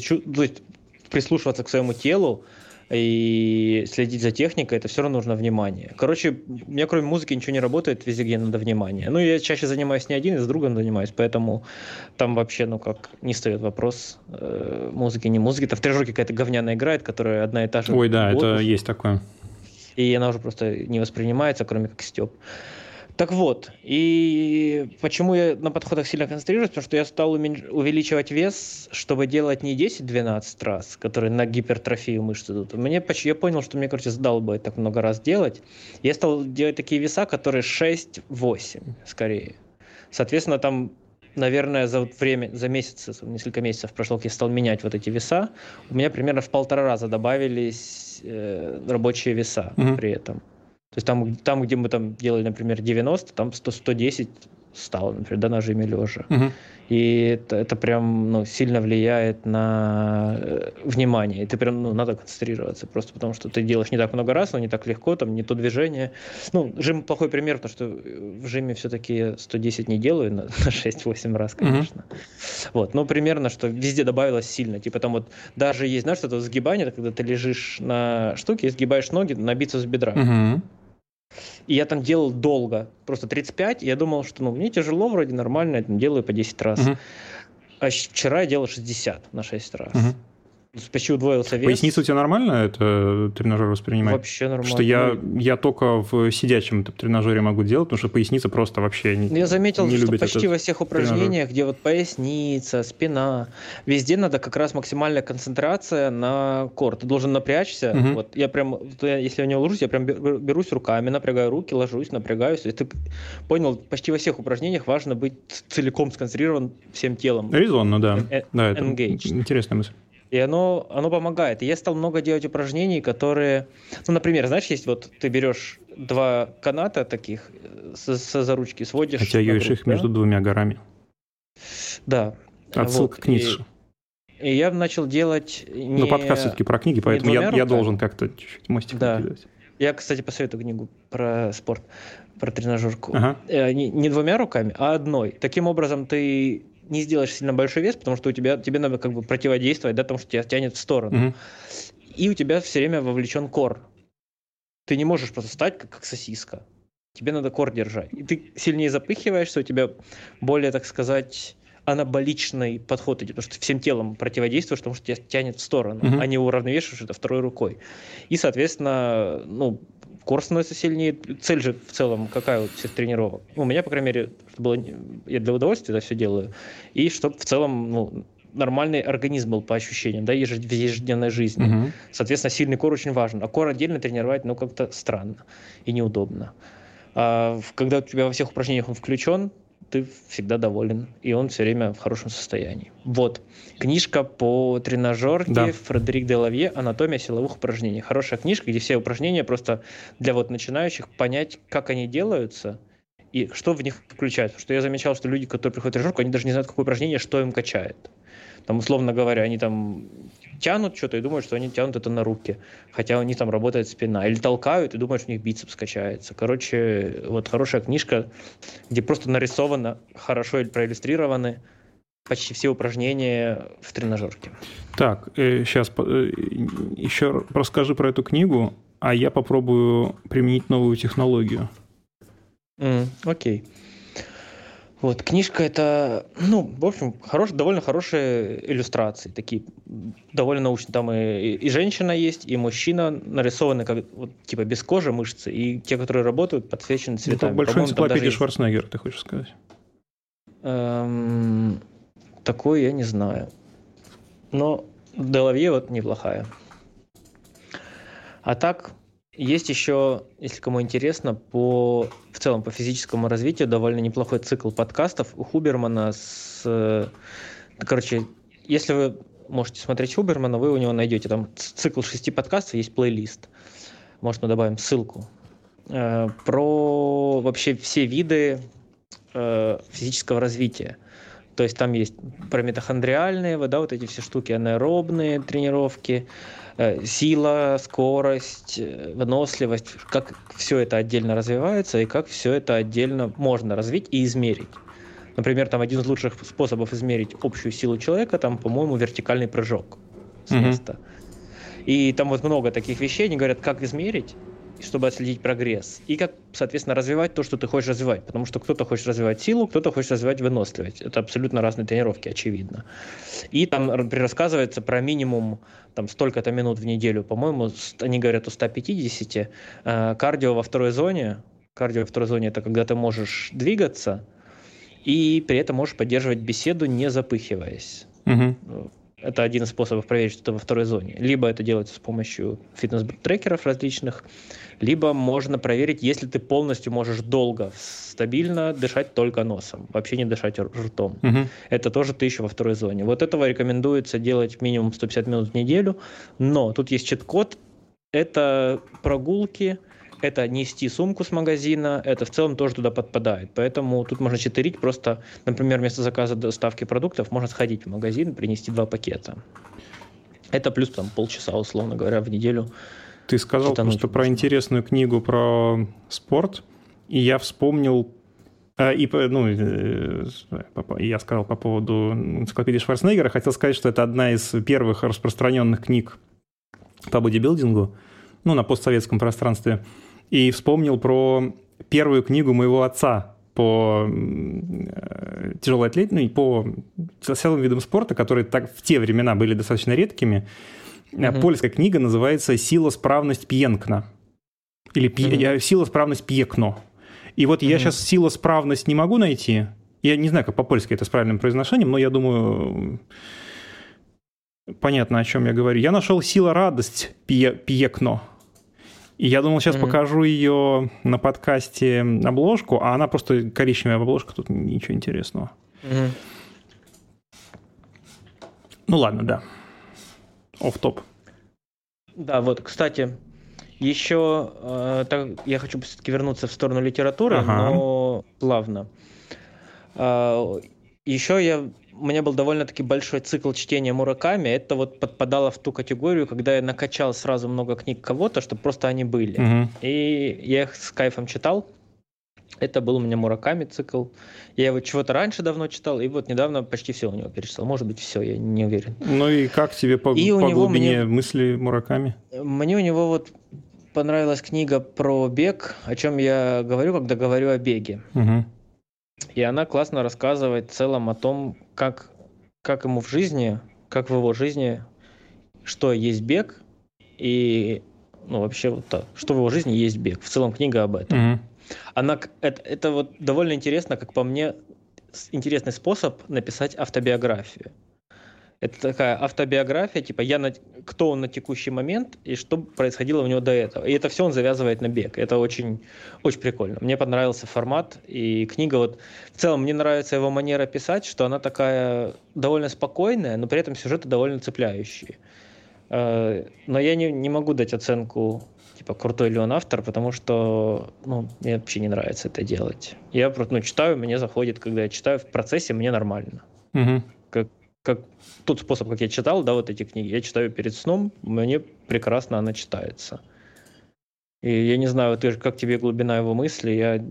Не, ну потому что в любом случае... О мысли. Ну... Я вообще не знаю, ну, не, не оцениваю, там, были там какие-то мысли. Когда книгу читаешь, все понимаешь. Ну нет, здесь имеется в виду, естественно, о том, что в любом случае человек, э, который пишет книгу, он проецирует какие-то свои взгляды. Понятно, могут быть философские, могут быть политэкономические, и в любом случае это проскальзывает. То есть э, в случае того же Гарри Гаррисона тогда были популярны такие околосоциалистические настроения в, и в литературе, и в целом как бы в дискурсе, потому что еще Советский Союз не пал, был довольно сильный. Вот, и там а... у Гарри Гаррисона там прям очень много иронии на тему того, как, ну, вот на тему как холодной войны, и я так понимаю, что там и про Кубу у него тоже как бы как далекое будущее, но сюжеты очень похожие. Ну вот, нет, да, у Гарри Гаррисона он, у него... Он рефлексировал текущую ситуацию. Безусловно. Ну, не знаю, мне у Мураками как-то все воспринялось, что у него все какое-то более такое локальное, ламповое какое-то, знаешь, о об его отражении какого-то его личного опыта, никаких там философских или политических взглядов я не, особо не почувствовал. Типа там у него там персонаж студент, он там с какой-то девчонкой встречается, э, там какие-то другие студенты что-то бастуют, он просто ходит, бухает и поглядывает на это со стороны. Вот у меня как-то у него все вот так как-то по-японски созерцательно. Знаешь, как он, ну, у него есть какая-то его идет жизнь, его какие-то события, и параллельно он поглядывает в сторону на то, что происходит. Mm-hmm по сути, толком не давая оценки. То есть, так, и там что-то происходило, я как-то не вмешивался. Вот примерно так у него. Кроме у него вот есть еще там научная фантастика, наверное, не научная, просто фантастическая книга там про мозг, что там будущее, там в мозг умеет записывать информацию, я забыл, как она называется. Угу. Ну вот там, наверное, там есть у него какие-то моменты а философские, да, там что такое жизнь, там, и чувак, по сути, да, там, к концу он понимает, умрет он, не умрет, вот всякое такое. Но мне скорее нравится вот у него эта японскость. Я вот от, от этого получил удовольствие, потому что я специально еще скачал несколько других авторов японских. Я не смогу сейчас, наверное, назвать фамилии, потому что тяжело запоминать иностранные фамилии, особенно японские. Но там вот тоже почувствовалось вот это у них вот, что они по-другому чуть-чуть пишут, у них есть какая-то манера такая своя. Вот там, там была, короче, книга одна из, я запомнил, главный герой был типа обычным клерком, вот знаешь, в этих японских компаниях, где ты всю жизнь должен работать, и он собирался с ней уволиться, оказывается, он сын главы триад какого-то бывшего, и он супермечник, и все такое, короче, вот такое. Но та же манера созерцательности у них проскальзывает, что ты как бы что-то происходит в мире, а он как бы со стороны немного на это смотрит. Когда наш герой, он такой немножко... Как слово забыл. Короче, когда вот эти все отрицали чуваки, как они назывались? В русской литературе появилось отрица... отрицальщики всего. Забыл, как это называется. Нигилизм? Да, вот. И, и помнишь же, там нигилист, если был персонаж, да, какой-то главный, mm-hmm. если он был нигилистом, у него была вот какая-то такая меланхолия всегда. Mm-hmm. И вот у японцев, у них тоже главные герои всегда вот с этой меланхолией, с какой-то, знаешь, внутренней. Как в аниме, короче, вот в «Тетради смерти», например, этот... Mm-hmm главный, главный владелец тетради. Вот он весь такой, знаешь. Рюк? Или, да, или Ягами Лайт? Э, не, Рюк это бог. Ну, он как Ягами, бы владелец да. тетради. Ну, вот Ягами, да, что он тоже у него вот эта вот меланхолия есть. Mm. Ну, тетрадь смерти, конечно, она, конечно, очень детская. Конечно, он потом истерить начинает, да, но я имею в виду, что это ощущение. Mm-hmm. Я так, конечно, давным-давно видел, но у меня осталось какое-то ощущение, mm-hmm. просто, знаешь, на уровне вот эмоций. Вот есть вот это вот какое-то ощущение. Короче, да, у японцев это классно прослеживается, мне вот нравится в целом оно, оно из этого каким-то легким кажется, что ты, знаешь, не вот как у Достоевского, все, и у него припадок, и он чуть не, у него случилась истерика, знаешь, там вот у всех все такое, mm-hmm. знаешь, какой-то вот э, на надрыв. Mm-hmm. А вот у японцев оно не на надрыв, а наоборот, mm-hmm. знаешь, как-то все так плавно. Ну, вот мне да, это да, нравится. Да, Тут, тут я согласен. Вот. А, оцени, сколько умело я ушел от спорта в книжке снова. А, я оцениваю на 10 из 10, как весь наш подкаст. Класс. Я после каждой тренировки тоже задаюсь вопросом, насколько я оцениваю тренировку. Бам! Снова в спорт вернулись. Тоже думаю, от 1 до 10 себе пытаюсь оценку поставить. Ну, не себе, а тренировке, которая получилась. А оценку Советскому Союзу ты тоже ставишь? От 1 до 10 ставлю. Оцениваю. Ну, не хватает шкалы немного. С одного 69. конца. Ставлю с одного 69. конца. 69 ставлю. Но не с того конца. Ну ладно, вот не будем об этом.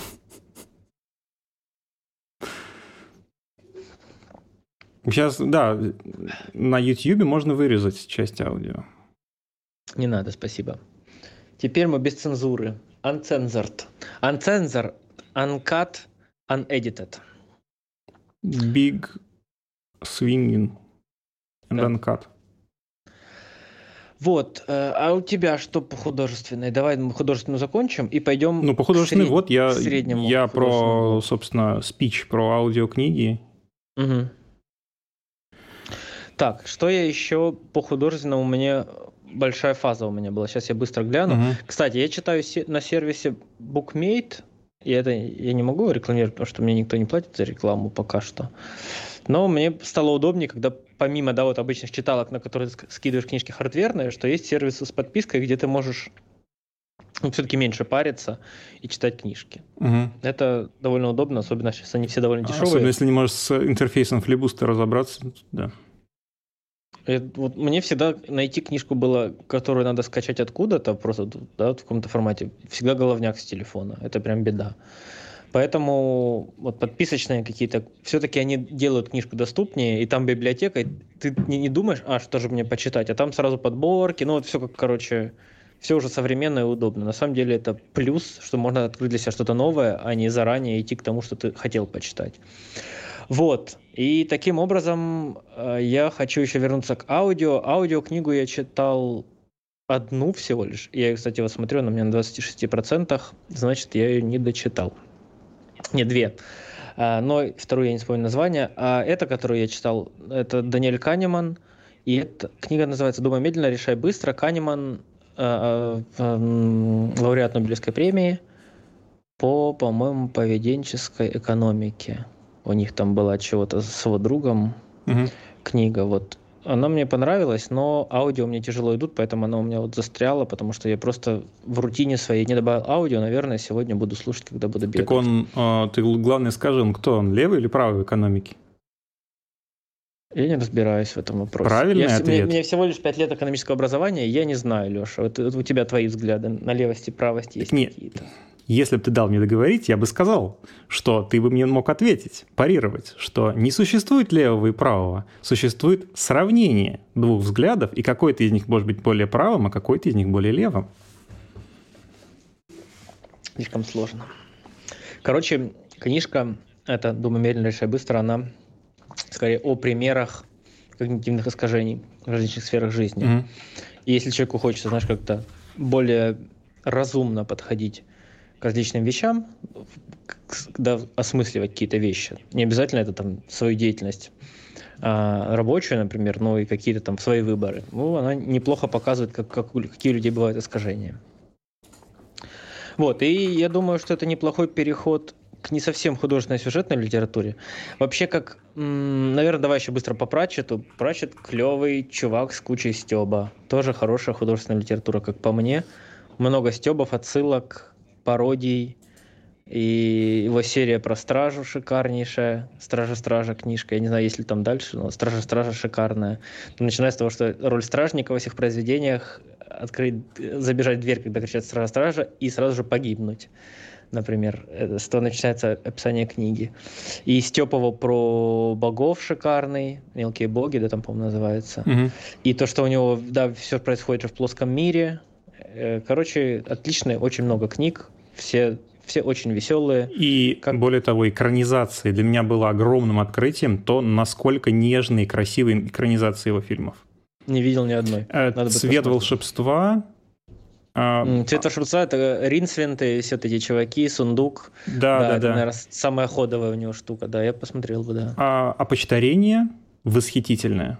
Причем я не понимаю, почему эти фильмы так мало распространены. Они, во-первых, графически очень неплохие, во-вторых, продакшн, там, мое почтение.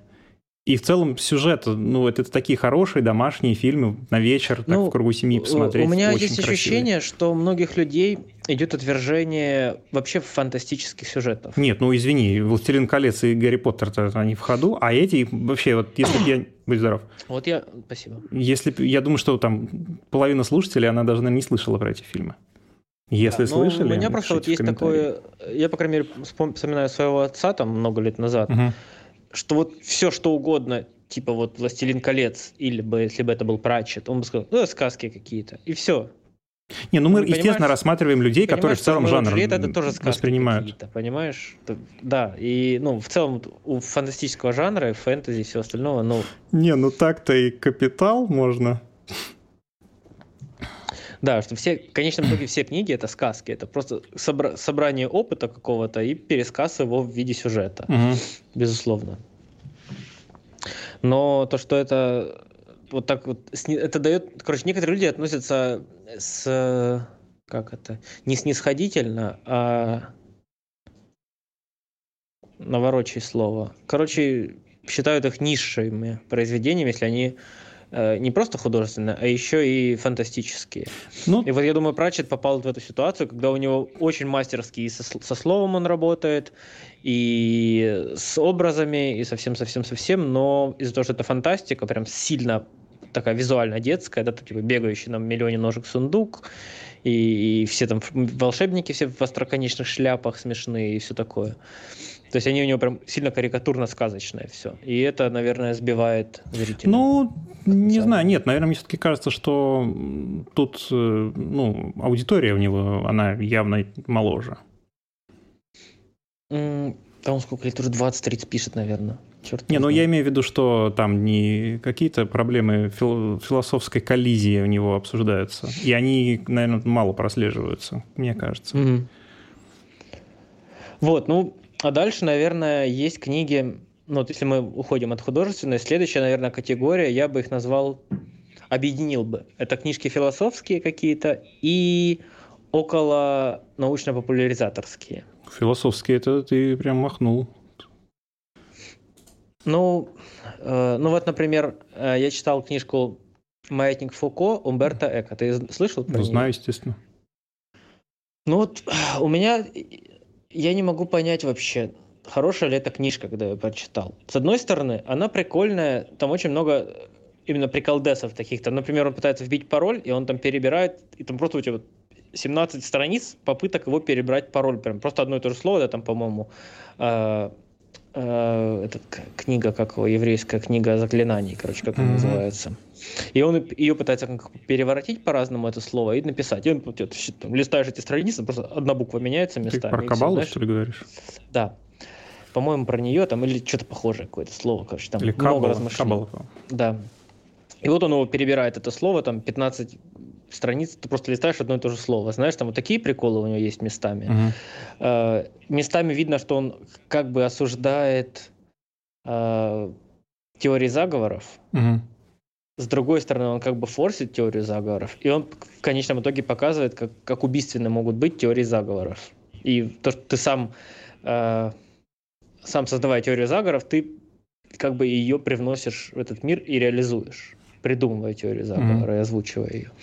То есть он, оно, с одной стороны, прикольно, а с другой стороны, он все время огородит сложные слова, типа там си... си... Не, сейчас как же это слово было? Синкретизм, типа, там условно. Синкретизм. Там, син... Синкретизм, да. Это ну, не это... его слово. Я понимаю, но он их привносит в книгу, э, как бы сильно утяжеляя ее когнитивно к, к постижению. Ну, Потому что, ну... Мне, мне кажется, в этом нету проблемы, если это философская литература. Ну, для меня это проблема, потому что там каждую страницу есть слова, которые черт кто знает, что, что значат. Тебе приходится их гуглить. Не уверен, что это плохое. Наоборот бы это было хорошо, если бы он их потреблял там, где они были уместны. Он, ну, это усложняет чтение. Ну, это как...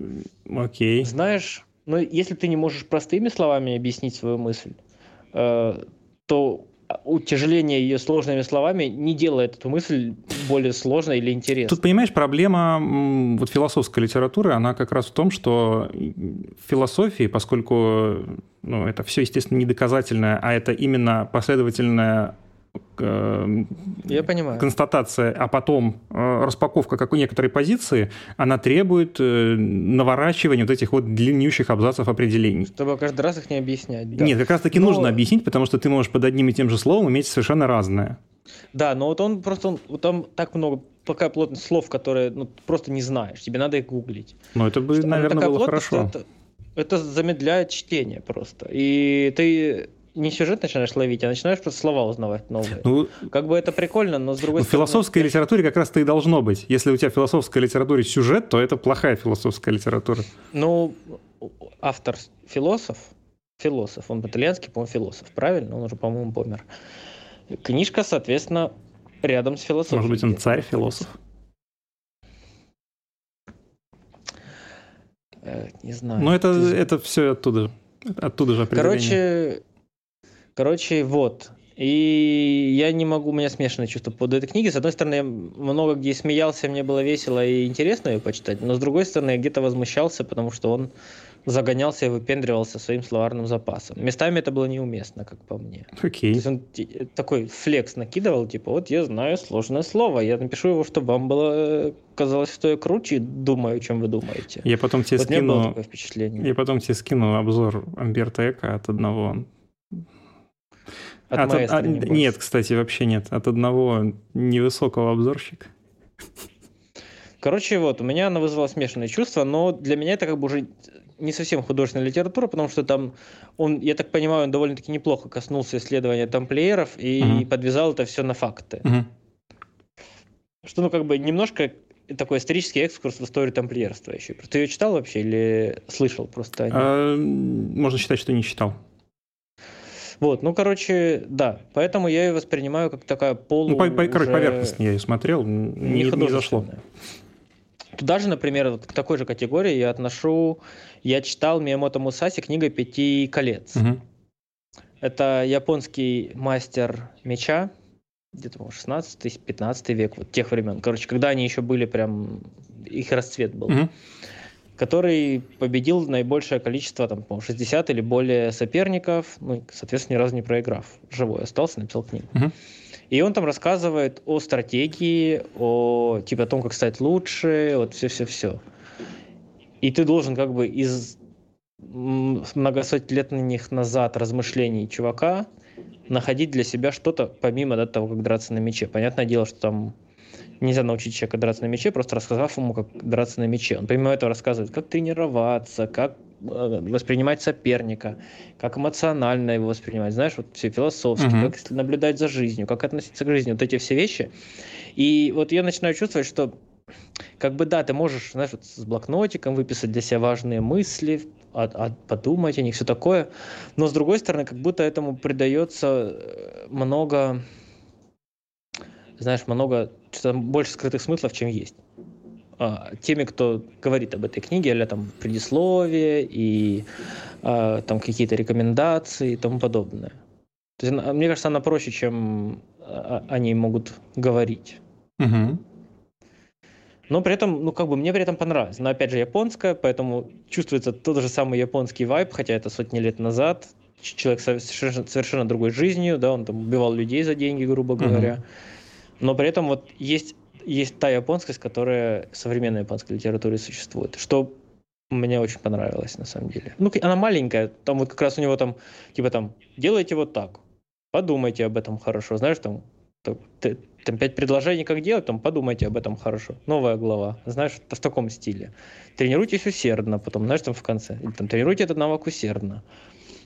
Там, до, до того доходит, что он прям вот, такие наставления. Но при этом мне она понравилась. Хотя, ну, ее можно и стебать, и сказать, что это типа просто бредни чувака. Но мне понравилось. Угу. И я ее тоже отношу к чему-то вот не художественному. Сложно нанести. Это, по сути, мануал, да, как быть хорошим мастером меча. Угу. И вот в ту же категорию я при этом отношу Стивена Хокинга, которого я читал, наверное, это его самая последняя перед смертью книга, да, не наверное, а точно. Краткий ответ на большие вопросы называется книга, потому что там в конце очень теплая послесловие его дочери э, о нем. Там и о похоронах она его пишет, и о, как бы о своем папе, да, напишет. И как бы в его книге чувствуется в конце немножко, вот, а, когда еще его речь идет прямая, что начинает морализа- морализаторством заниматься, а там, типа, у нас планета перенаселена, угу. а у нас проблемы с климатом. И вот э, всегда, когда человек говорит, у планеты проблема с перенаселением, у меня вопрос, если это проблема, как ты собираешься ее решать? Убить часть населения? Не, ну... Если... Проблему принято решать, правильно, если это проблема? Ты не можешь сказать, что у нас... Можно выбрать ну... людей, противоположных тебе взглядов, Угу.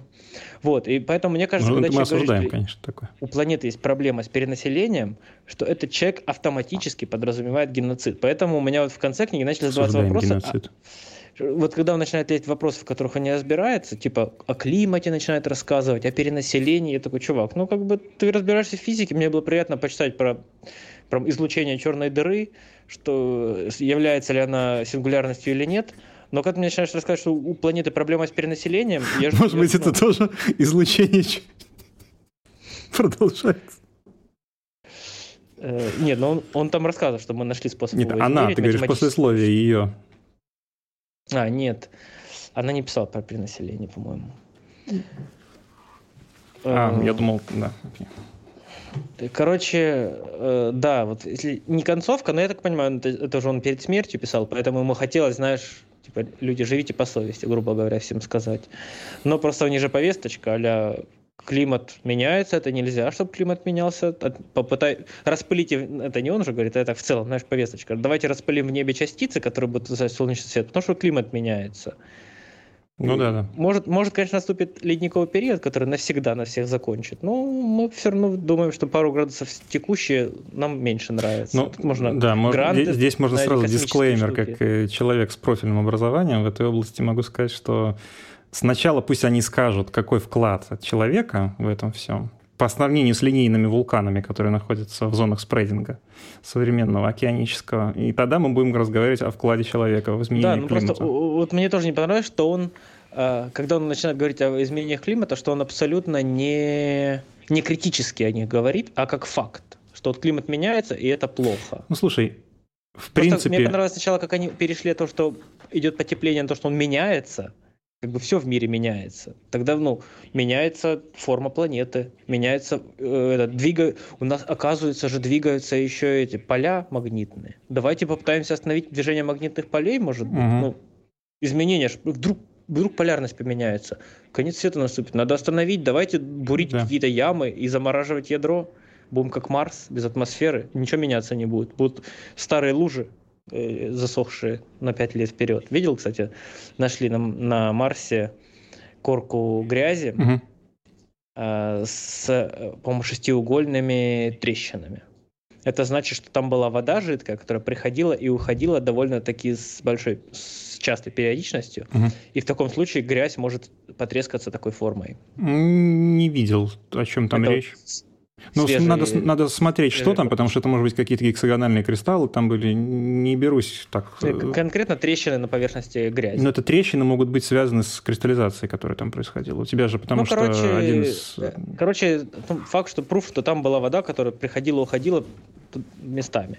Или сезонно, или чаще, скорее всего, чаще. И а, это... интересно. Да, на Марсе же была атмосфера да. много лет ну, назад. Тогда. Потом у них не считается, доказано. У них несколько миллиардов лет назад исчезли магнитные, магнитное поле исчезло, потому что замерзло ядро, перестало крутиться, соответственно, да, вот эта вся лава перестала выделять магнитное поле, и атмосфера из этого рассеялась. Вот, у нас, кстати, пока нет. Я недавно читал про наше магнитное поле, что... Про оно... магнитное гидродинаму. Да, да, да. Вот, и там даже пытались, как они... Ты знаешь, формулу... например, как э, определяют, эм, есть ли внутри, ну, то есть мы видим там, планету Солнечной системы, но мы же туда прилететь-то не можем. Как мы определяем, есть там э, тектонические плиты или нет? Ну, наверное, магнитном поле. Нет. Мы смотрим э, на, есть ли на фотографиях поверхности этих планет похожие элементы, как те, которые свидетельствуют о движении литосферных плит на поверхности Земли. То есть если там э, зоны спрейдинга, зоны субдукции, зоны коллизии. Короче, короче, горы не связанные с метеоритами, типа? Ну, горы вообще не связаны с метеоритами. Кратер у тебя связан с метеоритами. Ну, ты ну, грубо говоря... не знаешь, кратер это или гора. Правильно? Ну, пусть будет так. Ну, ну там сложнее просто много. Э, окей. Короче, что? Да, Хогинга классная книжка, кроме вот когда он в конце немножко слезинку пытался пустить у человечества. А так хорошая.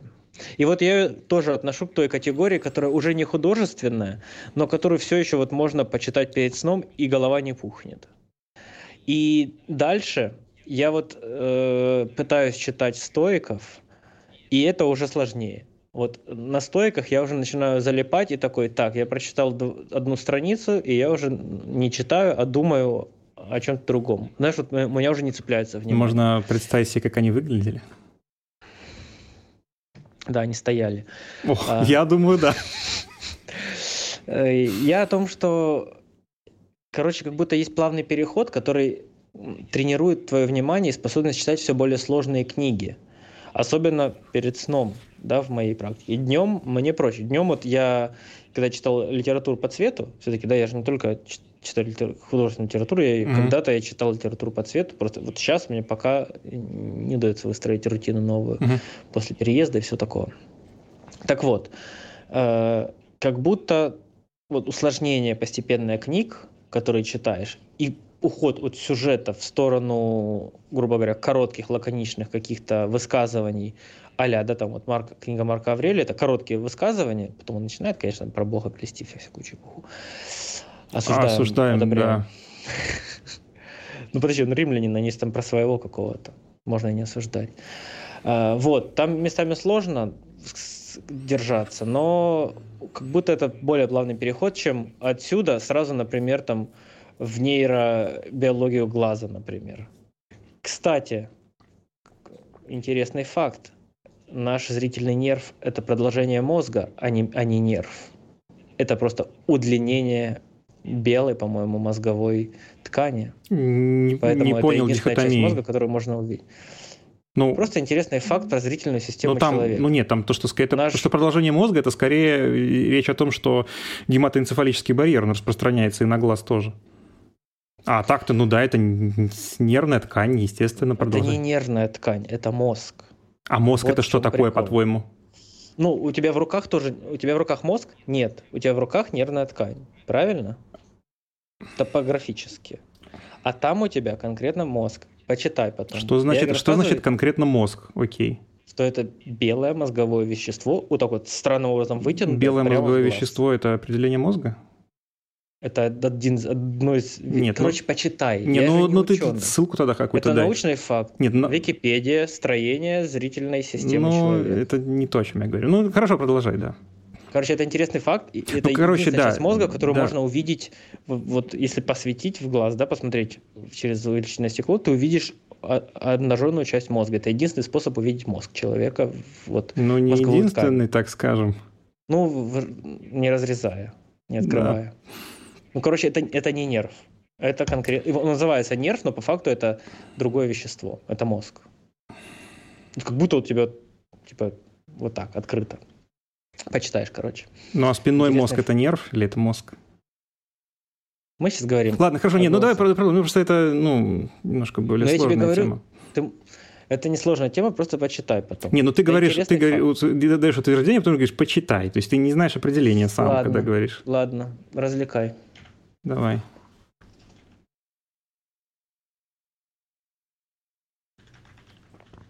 Что ты молчишь тогда? Ну, да не, я просто думал раскрыть тему, но просто это в рамках сейчас, сейчас обсуждения, это, мне кажется, будет не очень интересно. Я хотел поговорить... Зрительный нерв, да. давай, ладно.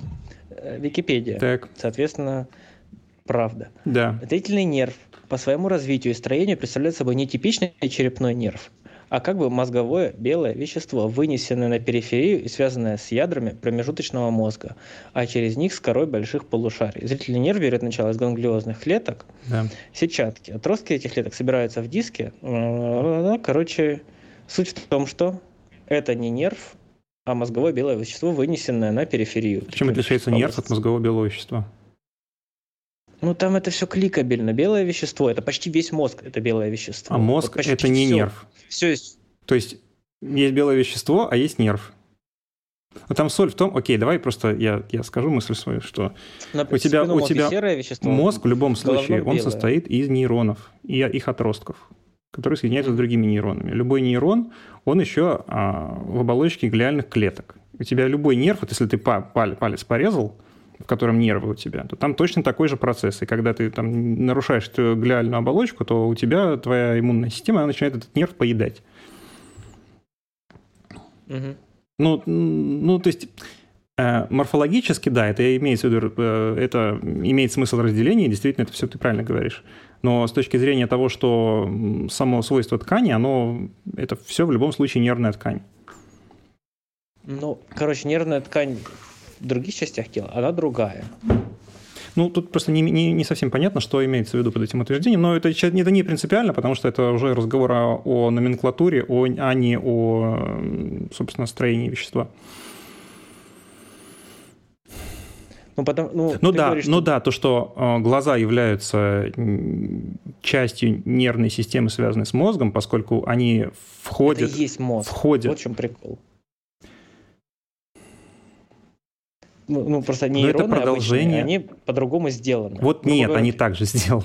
Нет, тут смотри, нейроны – это да. волокна, подкрытые глиальными оболочками. Да. У них есть целая структура, у них да. они там где находятся, все это описано. Да. А это просто вытянутая часть мозга. Так мозг это тоже такая... нервные клетки, тоже нейроны. В том-то я так честь, я о чем рассказываю.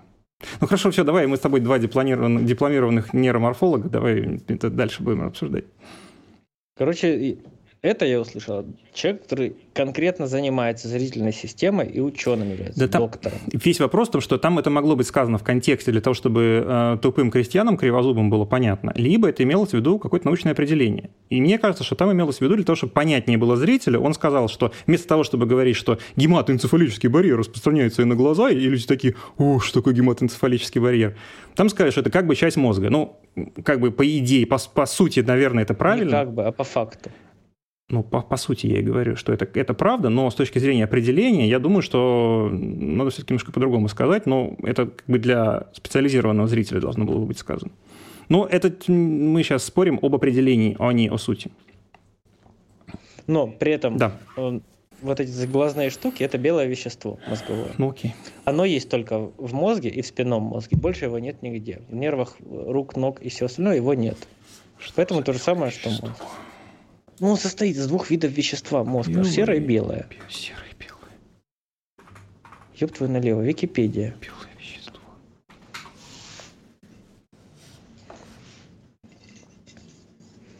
Это пучки аксонов, да. покрытых миелином. Так. Угу. А в нервной ткани это такого не бывает. Обычно. Наверное, нет. Ну, я вроде знаю, что бывает. Ну хорошо, все, давай мы не будем. Я, я этим чуть больше тебя интересовался, но все равно я не профильное образование. Белое поэтому... вещество покрыто миелином, да. а нервные волокна покрыты глиальными оболочками. Вот Окей. уже разное. Да, миелин. Все. все. Нам, теперь надо посмотреть определение миелина. Что это такое? Давай. Давай посмотрим. Гори в аду. Миелин. Структура, формирующаяся множеством слоев глазом шванговской клетки. Выше миелиновая оболочка нервных волокон. Да, швановские клетки, все правильно. Мне тут очень сложно начинается. Вот именно. Мы так не сможем закончить никогда.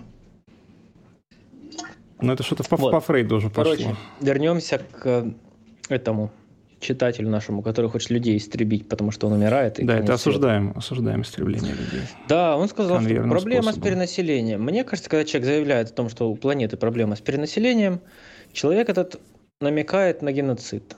Я это осуждаю. Мы это мне максимально кажется, осуждаем. Мне кажется, всем ученым или не ученым бросаться такими фразами довольно странно.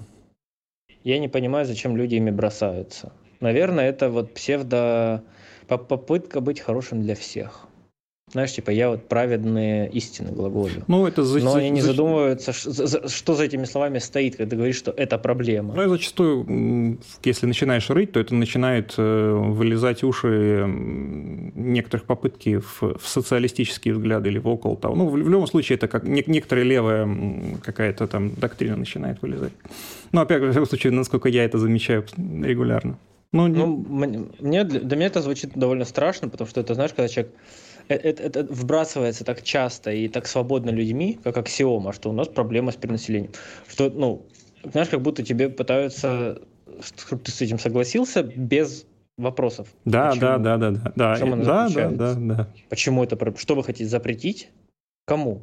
Да. В своей, с, с, людям в своей стране или в другой стране? Да. А как в другой стране запретить? Насилием?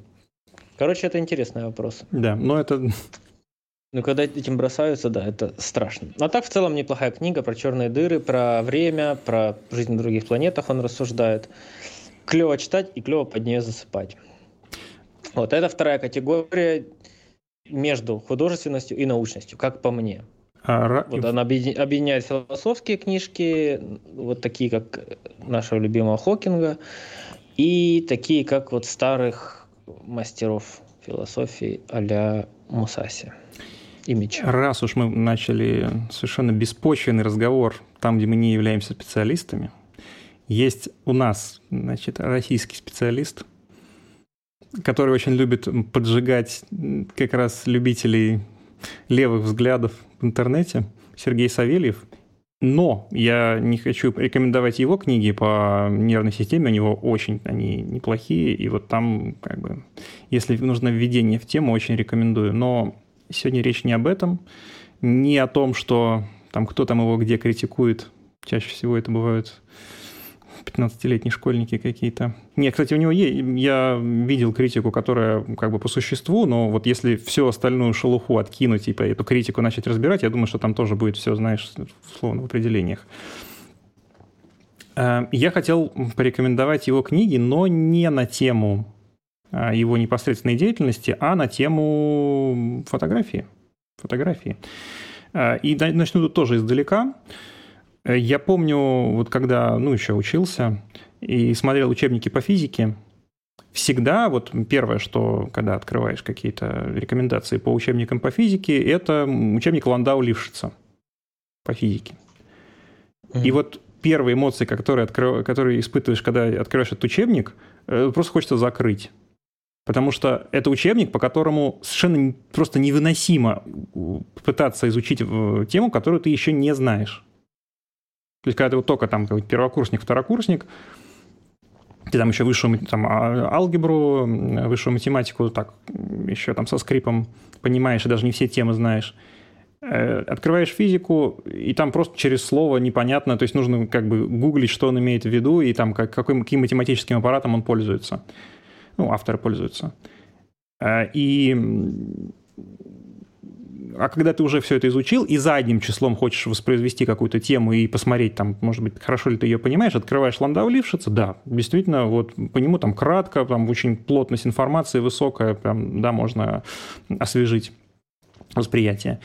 И также ну, это не только для этих книг характерно, для вообще, в принципе, многих книг бывает, что для введения э, в тему совершенно невозможно их читать, но когда ты уже разбираешься, они для тебя открываются с новой стороны.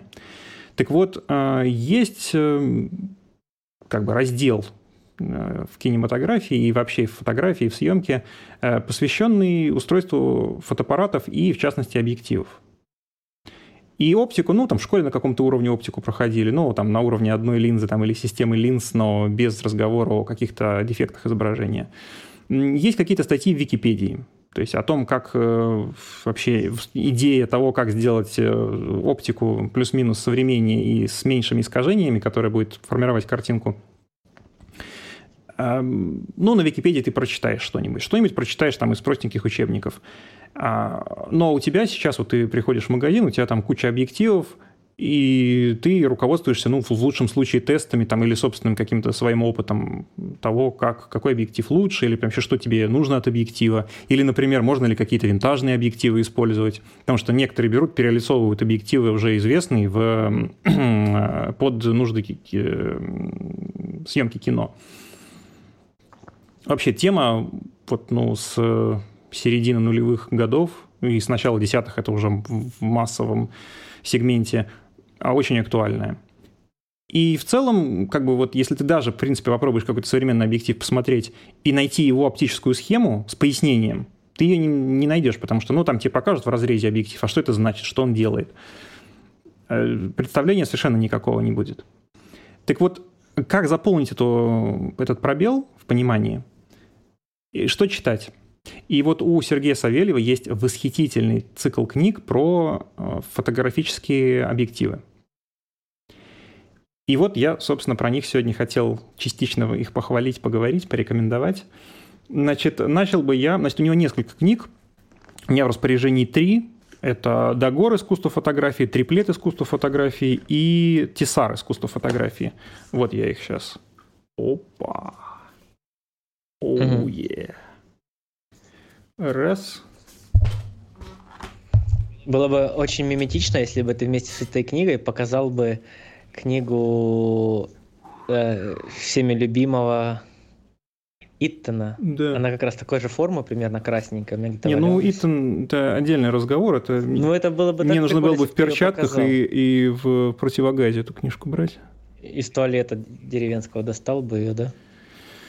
Ой, да. Не, ну на самом деле, вот понимаешь, я в регулярно уже много лет я говорю, что... И просто мне эти книги напомнили, потому что э, возможно, автор настолько же хорошо разбирается в а возможно, просто форма. Это очень большая тема, а, вообще, которая не, не, не, берет... Ну, ей нужно как-то прокомментировать просто, чтобы это не выглядело.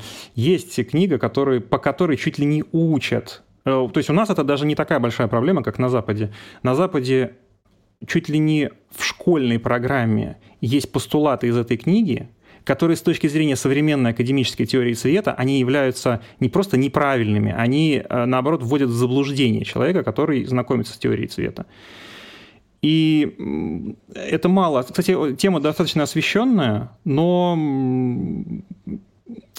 не распространены те академические ресурсы, на которых эта тема хорошо освещается я сам для себя, с, ну, то есть я когда с этим столкнулся, я сначала думал, что это вообще какой-то, ну, ну просто Тек. сказка о голом короле. Нет, на самом деле академические есть и статьи очень неплохие на эту тему. Но я так думаю, тема для отдельного разговора, вплоть до того, что я бы, может быть, даже целую какую-то отдельную бы лекцию про, по этому провел, потому Но что это... это очень большой материал, и, ну, ну, просто сказать, что это плохая книжка, ну, наверное, неправильно, тем более, что многие к ней достаточно как э, эмоционально трепетно относятся. Не хочется людей как бы рушить их мир. Но с точки Мне, зрения, короче... короче, с точки зрения академической, эта книга не стоит внимания.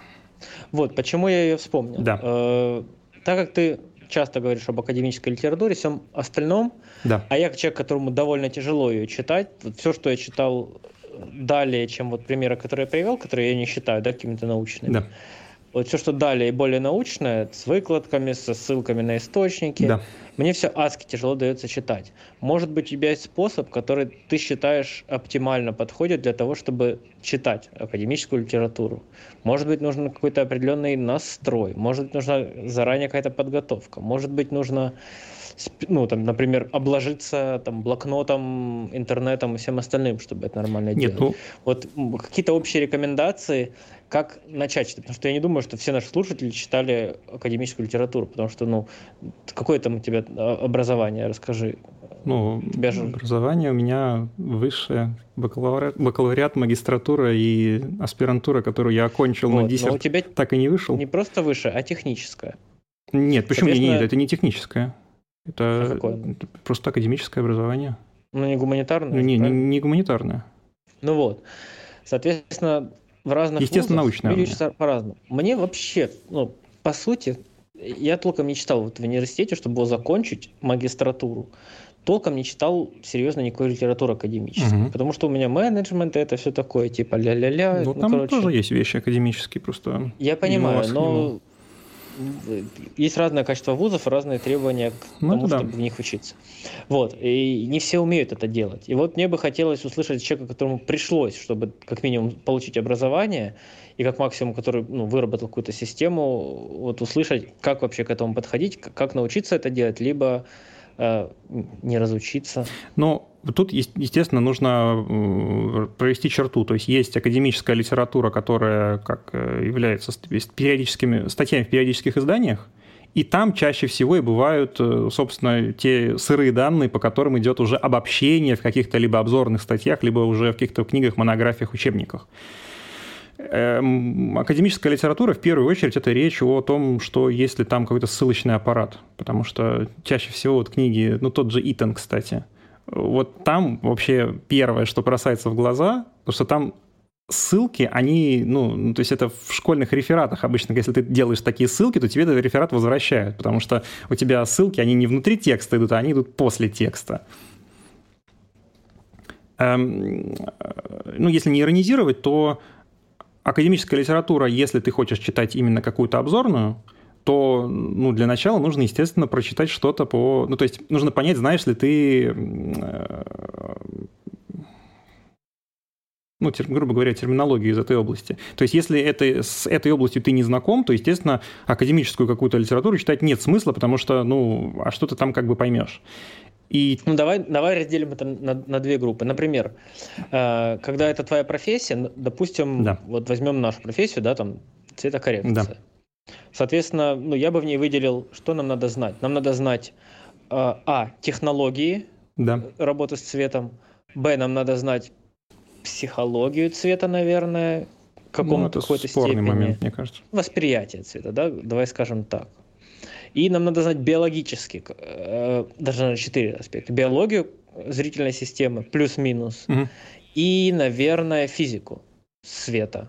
Ну вот свет, э, физику, да. Четыре, четыре области, куда надо бы окунуть свои пальцы, да, в это море. Физику, да. Водичку. По первому пункту, естественно, это, ну, собственно, то, что позволяет работать. Ну вот, вот, кстати, вот технологические книжки мне было довольно просто читать. Ну потому что, да. А, а вот biology, например, я уже прям, ну, я не могу засесть. Понимаешь, вот хорошо. я вообще пришел э, к цветовой теории, ну, уже из, из своего академического бэкграунда, э, с присуп... Да подожди, да. дай определение цветовой теории, потому что я не очень знаю, что. Это все вместе, вот эти все четыре подраздела, которые я назвал, формируют цветовую теорию, или это что-то одно? Не, ну, цветов... под цветовой теорией подразумевается э, восприятие цвета человеком. И математика... Это, наука, и... это наука такая, или это мы так выделяем просто как термин?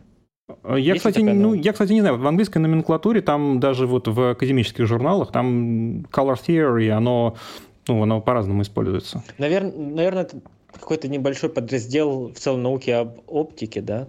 Не, ну это нет, ну, оптика это... Ну... ну, я имею в виду оптики, в смысле человеческого зрения, науки о зрении. Не, ну там, зрения. естественно, имеется в виду, что как бы восприятие человеческой нервной системой и угу. оптика, которая для видимого человеку спектра, как, как, как она работает. Угу. Эм, так, с чего мы куда-то ушли? Я попросил тебя дать э, определение, что, это, что собой представляет цветовая теория. Не, ну, под цветовой теорией сейчас как бы в, в разговоре применительно к нашему этому интертейнменту имеется в виду восприятие, э, теория восприятия цветом человека, угу. человеческой нервной системы, вот, глаза и всей нервной системы в ее совокупности, и методы, методы ее отображения, и э, методы ее э, захвата и получения, преобразования и демонстрации. Угу. То есть в целом это, наверное, область знаний, которая охватывает вот эти четыре аспекта, которые я назвал. Ну да, да, вот я как раз хотел прокомментировать, что психология цвета, мне все-таки кажется, что здесь правильнее было бы сказать именно м, культурный бэкграунд. Потому что психология, понимаешь, ну это, это все довольно очень трудно воспроизводимые вещи, потому что есть mm-hmm. какой-то, ну, какие-то одни, ну, одни люди, которые говорят, что там какое-то одно восприятие, есть, э, там, ну, есть разные, короче, работы. Я, я их пытался читать, и я какой-то, ну, единой концепции в академической литературе я ну, убедительной я не увидел. Другое дело – культурные особенности. Например, как то, например, что в разных культурах могут быть разные определения цвета, и до того, как появилось э, слово, обозначающее какой-то цвет, в принципе, восприятие этого цвета в культуре, оно, ему уделялось намного меньше внимания. Угу. И, ну, я бы, может быть, все-таки переформулировал психологию как на культурное какое-то отображение. Ну, ну, я там... Давай вернемся, значит, на эти пункты технология воспроизведения цвета, да. его передачи. Да. А, потом биология восприятия. Нет, психология ты сказал. Ну, да, да я же говорю, давай переформ... да. переформулируем и попробуем... Не, ну тогда уж физика. Тогда уж начать, начать нужно с физики. Физика, Физика потом цвета, биология, потом передачи. технология. Угу. И потом э, третье, вот ты сказал, что... Ну, четвертое тогда уже. Физика, технология, да. биология. Да, и, и психология. Ну, и культурно. Да, культурно. Да, ну вот, и вот биологическая составляющая, она на самом деле не нужна.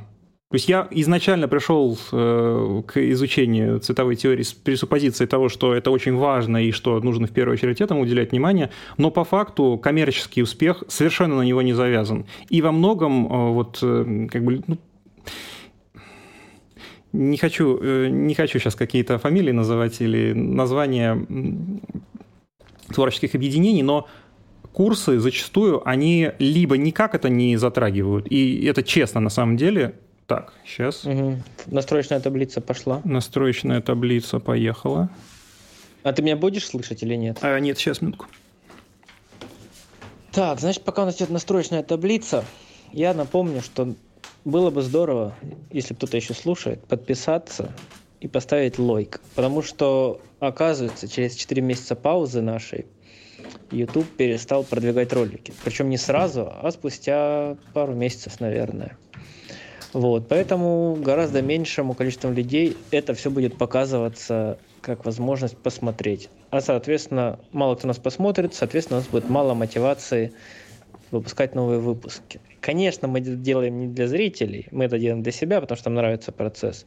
Но все-таки лайки и просмотры приятные. Мы делаем для себя, потому потешить. что нам нравится доминировать да. над Итаном. Когда у человека есть микрофон и камера, человек доминирует. властен. Да. Вот попробуйте. Как рыбаку глаза связали. А вы не можете, у вас нет микрофона, вас никто не слышит. Рыбака, рыбаку сказали, какую рыбу поймал, но только руки тебе завяжем. Он говорит, вот такие глаза. Э, так вот, э, ты сказал, что биология да, да, да. И био, би, мало, биологическое... Мало оно... У меня вопрос. Да.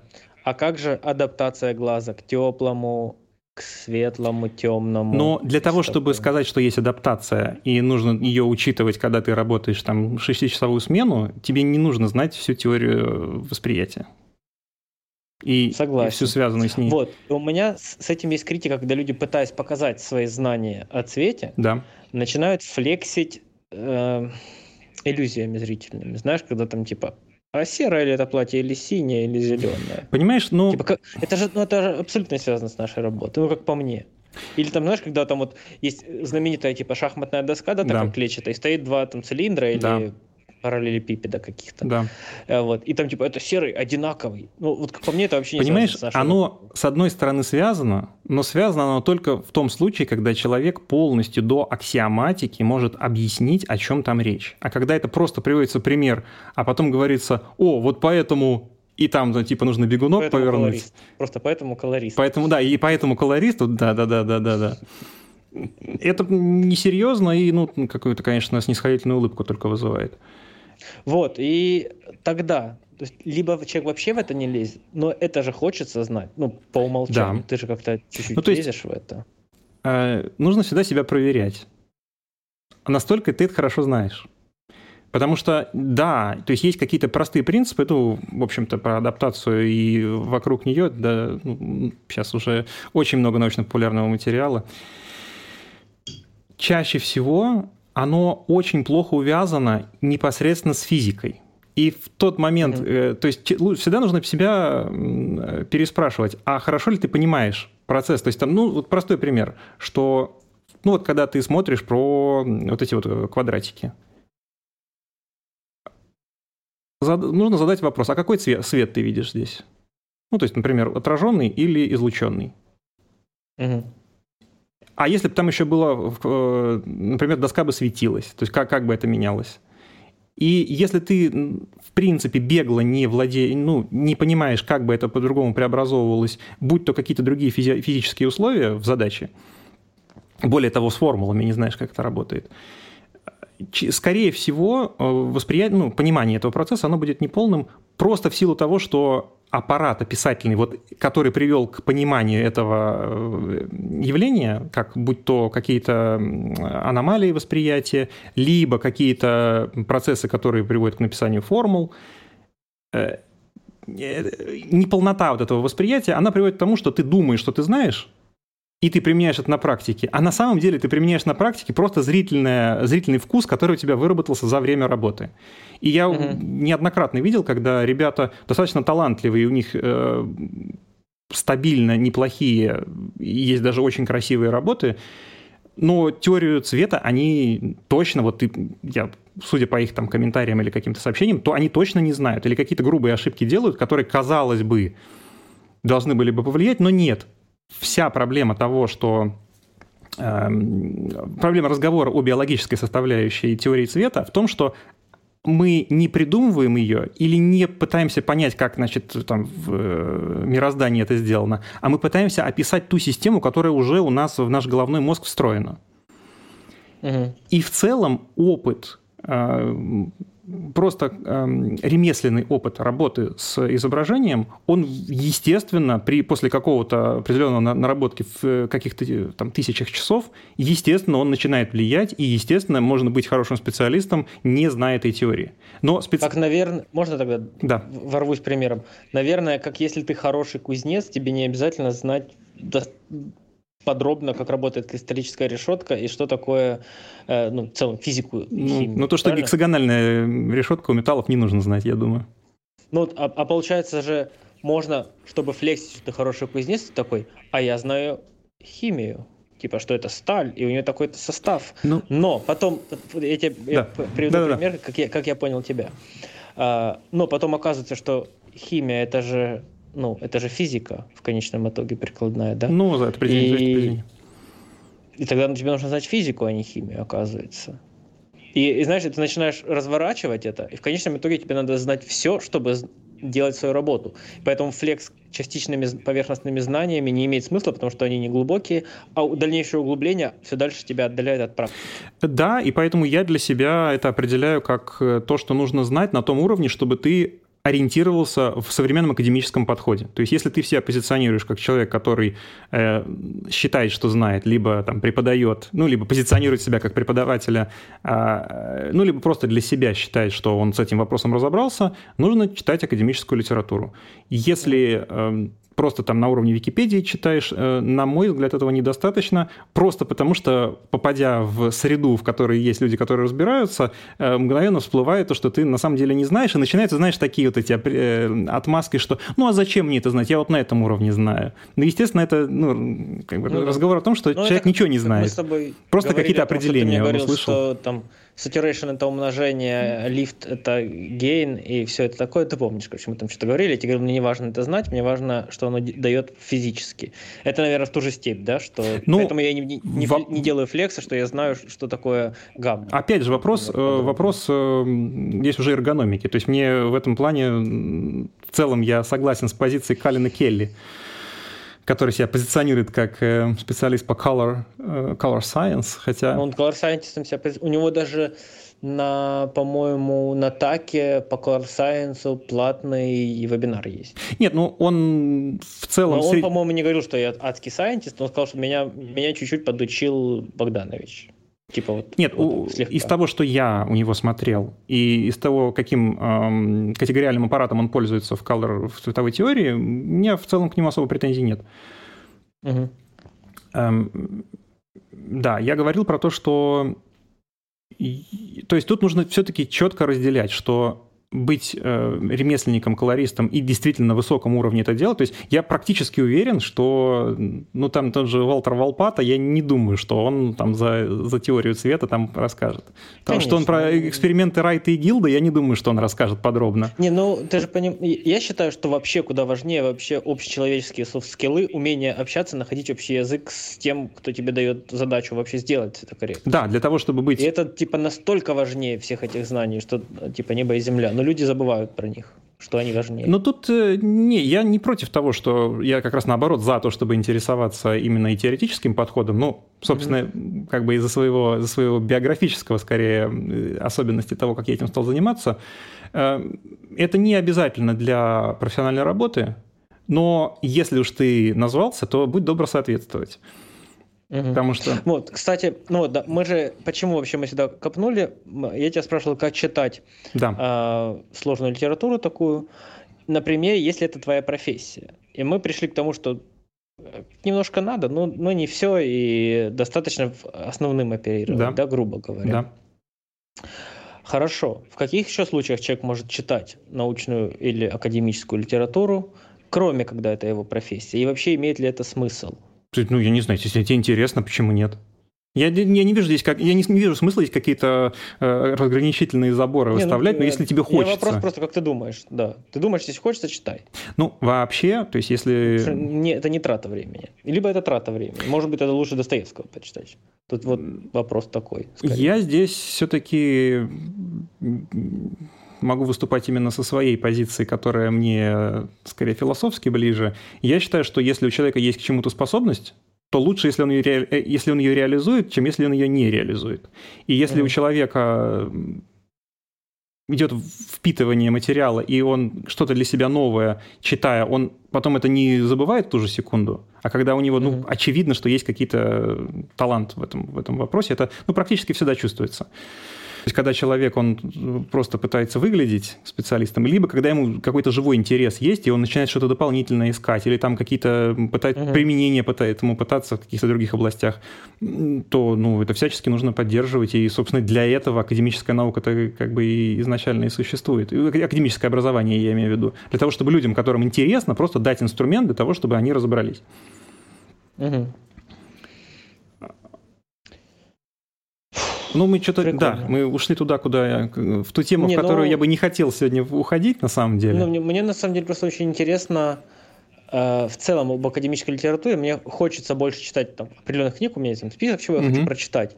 Но я понимаю, что мне сложно, и мне вот интересно, как мне подойти к вот этому сложному шагу и к этому усложнению. И есть ли вот практические какие-то рекомендации, что делать? Ну, то есть есть какие-то вещи, которые, ну, есть какие-то дисциплины базовые, которые нужно знать. То есть, ну, если, условно говоря, ты не знаешь э, геометрическую оптику, то лучше про объективы, ну, прежде чем читать про объективы, лучше просто прочитать раздел по геометрической оптике учебника там, 10 класса школьной физики.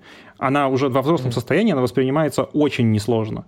То есть если ты там можешь рассчитать э, систему там, из двух э, плоских линз, ну, это, это уже хорошо.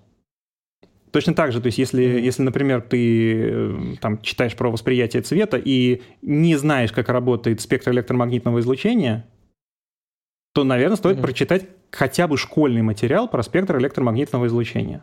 Если ты хочешь воспринимать, если ты хочешь читать это именно как академический источник. Если нравятся, например, ну, там какие-то там ироничные фразы автора и там в какой-то научно-популярной литературе, то да, ну, можно и не читать. Тут же это же не, не, mm-hmm. не, не экзамен на следующее утро сдавать. Mm-hmm. Здесь все, естественно, определяется задачей. То есть, если ты хочешь писать академические статьи, там какой-нибудь обзор ты, например, хочешь написать, естественно, нужно понимать это на академическом уровне.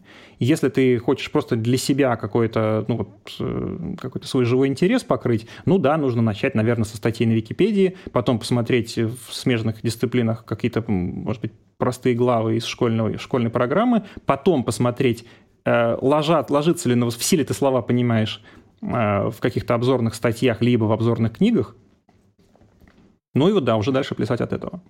Угу. Ну, тут я сейчас какие-то простые прописные истины говорю. То есть, ну, это примерно то Но... же ну. самое, что э, зачем нужно академический... Или как там учиться там, в университете. Это, ну, тут Но ну, ничего нового я не думаю, что я скажу. Никто не сказал, как учиться в университете, и пришлось набивать шишки. Это было, ну, на самом деле, мне кажется, такие очевидные вещи надо проговаривать, потому что, ну, никто мне не говорил нормально до поступления в университет, что, чувак, вообще-то ты можешь выбрать и попробовать к себе прислушаться. Да. А вообще да. у тебя есть, есть возможность не спешить с поступлением. Никто мне даже такой опции не дал. Можно не спешить и подумать, чего ты хочешь на самом деле.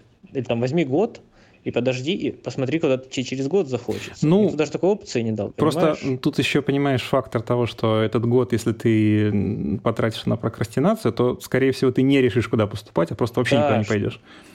Конечно, но вопрос в том, что э, нет, знаешь, вот этой общей информации. Аля, например, нет информации, как платить налоги. Да, тебе никто не учит нигде. Ну, грубо говоря. Ну, Может, да. сейчас уже учат в современных учебных заведениях, но в целом. И вот каких-то вот таких вещей, вот как, как правильно читать сложную литературу, тоже никто тебе нигде не рассказывает, грубо говоря. Ты сам это, к этому подходишь методом проб и ошибок. И почему бы не проговорить тому, кто ее никогда не читал? Например, нас кто-то слушает, и он там, любит, интересуется объективами, такой, а, я хотел бы знать, как они работают подробно. Угу почему у меня на, на краях картинки у меня зелененькие и красненькие разводы появляются, почему, почему операции, что такое дехантер и так, и так далее.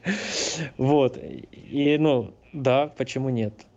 Мне вот, например, да, мне тяжело держать внимание на таких книжках. Мне вот э, скорее даже не в плане понимания, а в плане удержания внимания для меня сложность, потому что я вот довольно хаотичный в этом плане.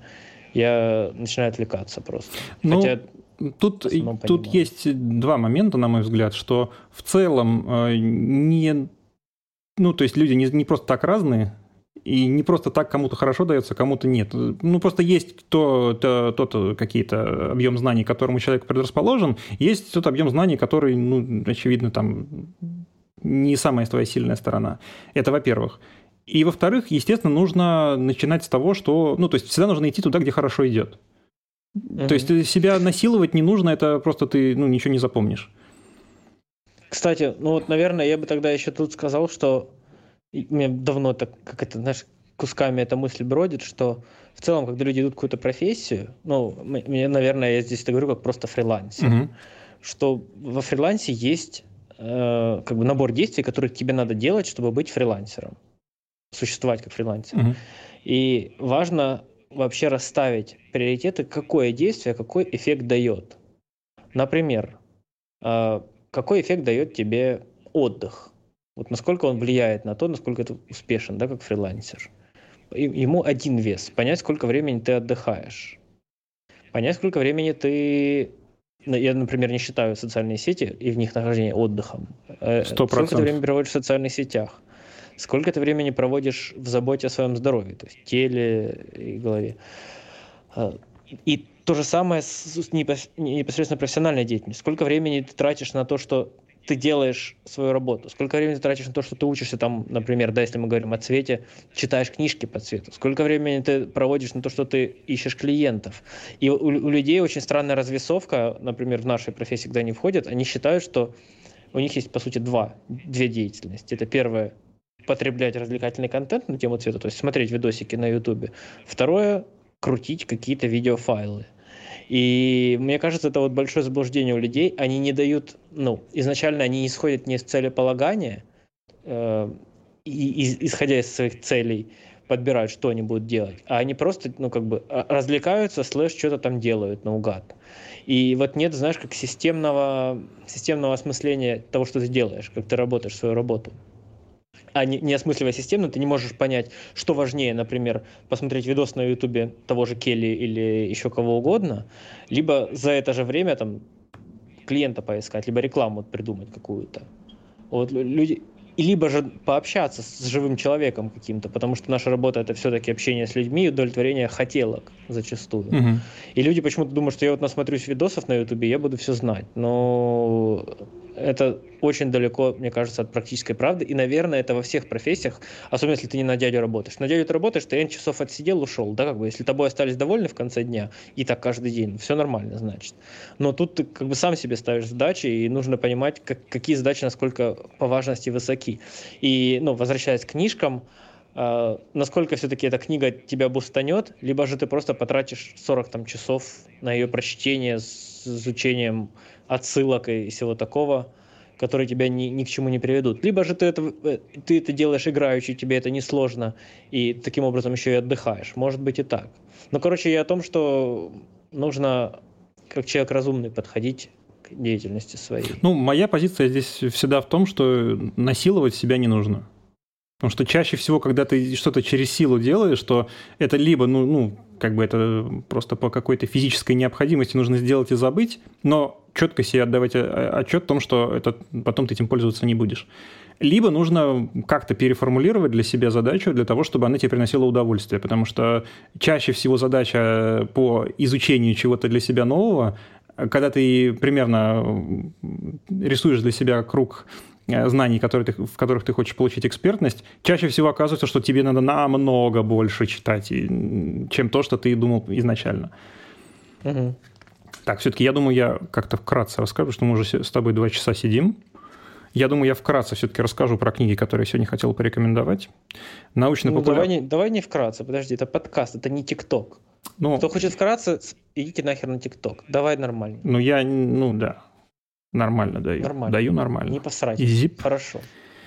Так вот, эм, книги, ну, я располагаю только э, тремя книгами, у него, по-моему, там еще одна или две есть по объективам. Это книги, это небольшой исторический экскурс в историю создания некоторых оптических схем. Угу. Покажи еще раз книжку. Да, значит, и начать бы я хотел, то есть тут очень важно, что поскольку все-таки Сергей Вячеславович, он человек академический, и язык у него очень насыщенный.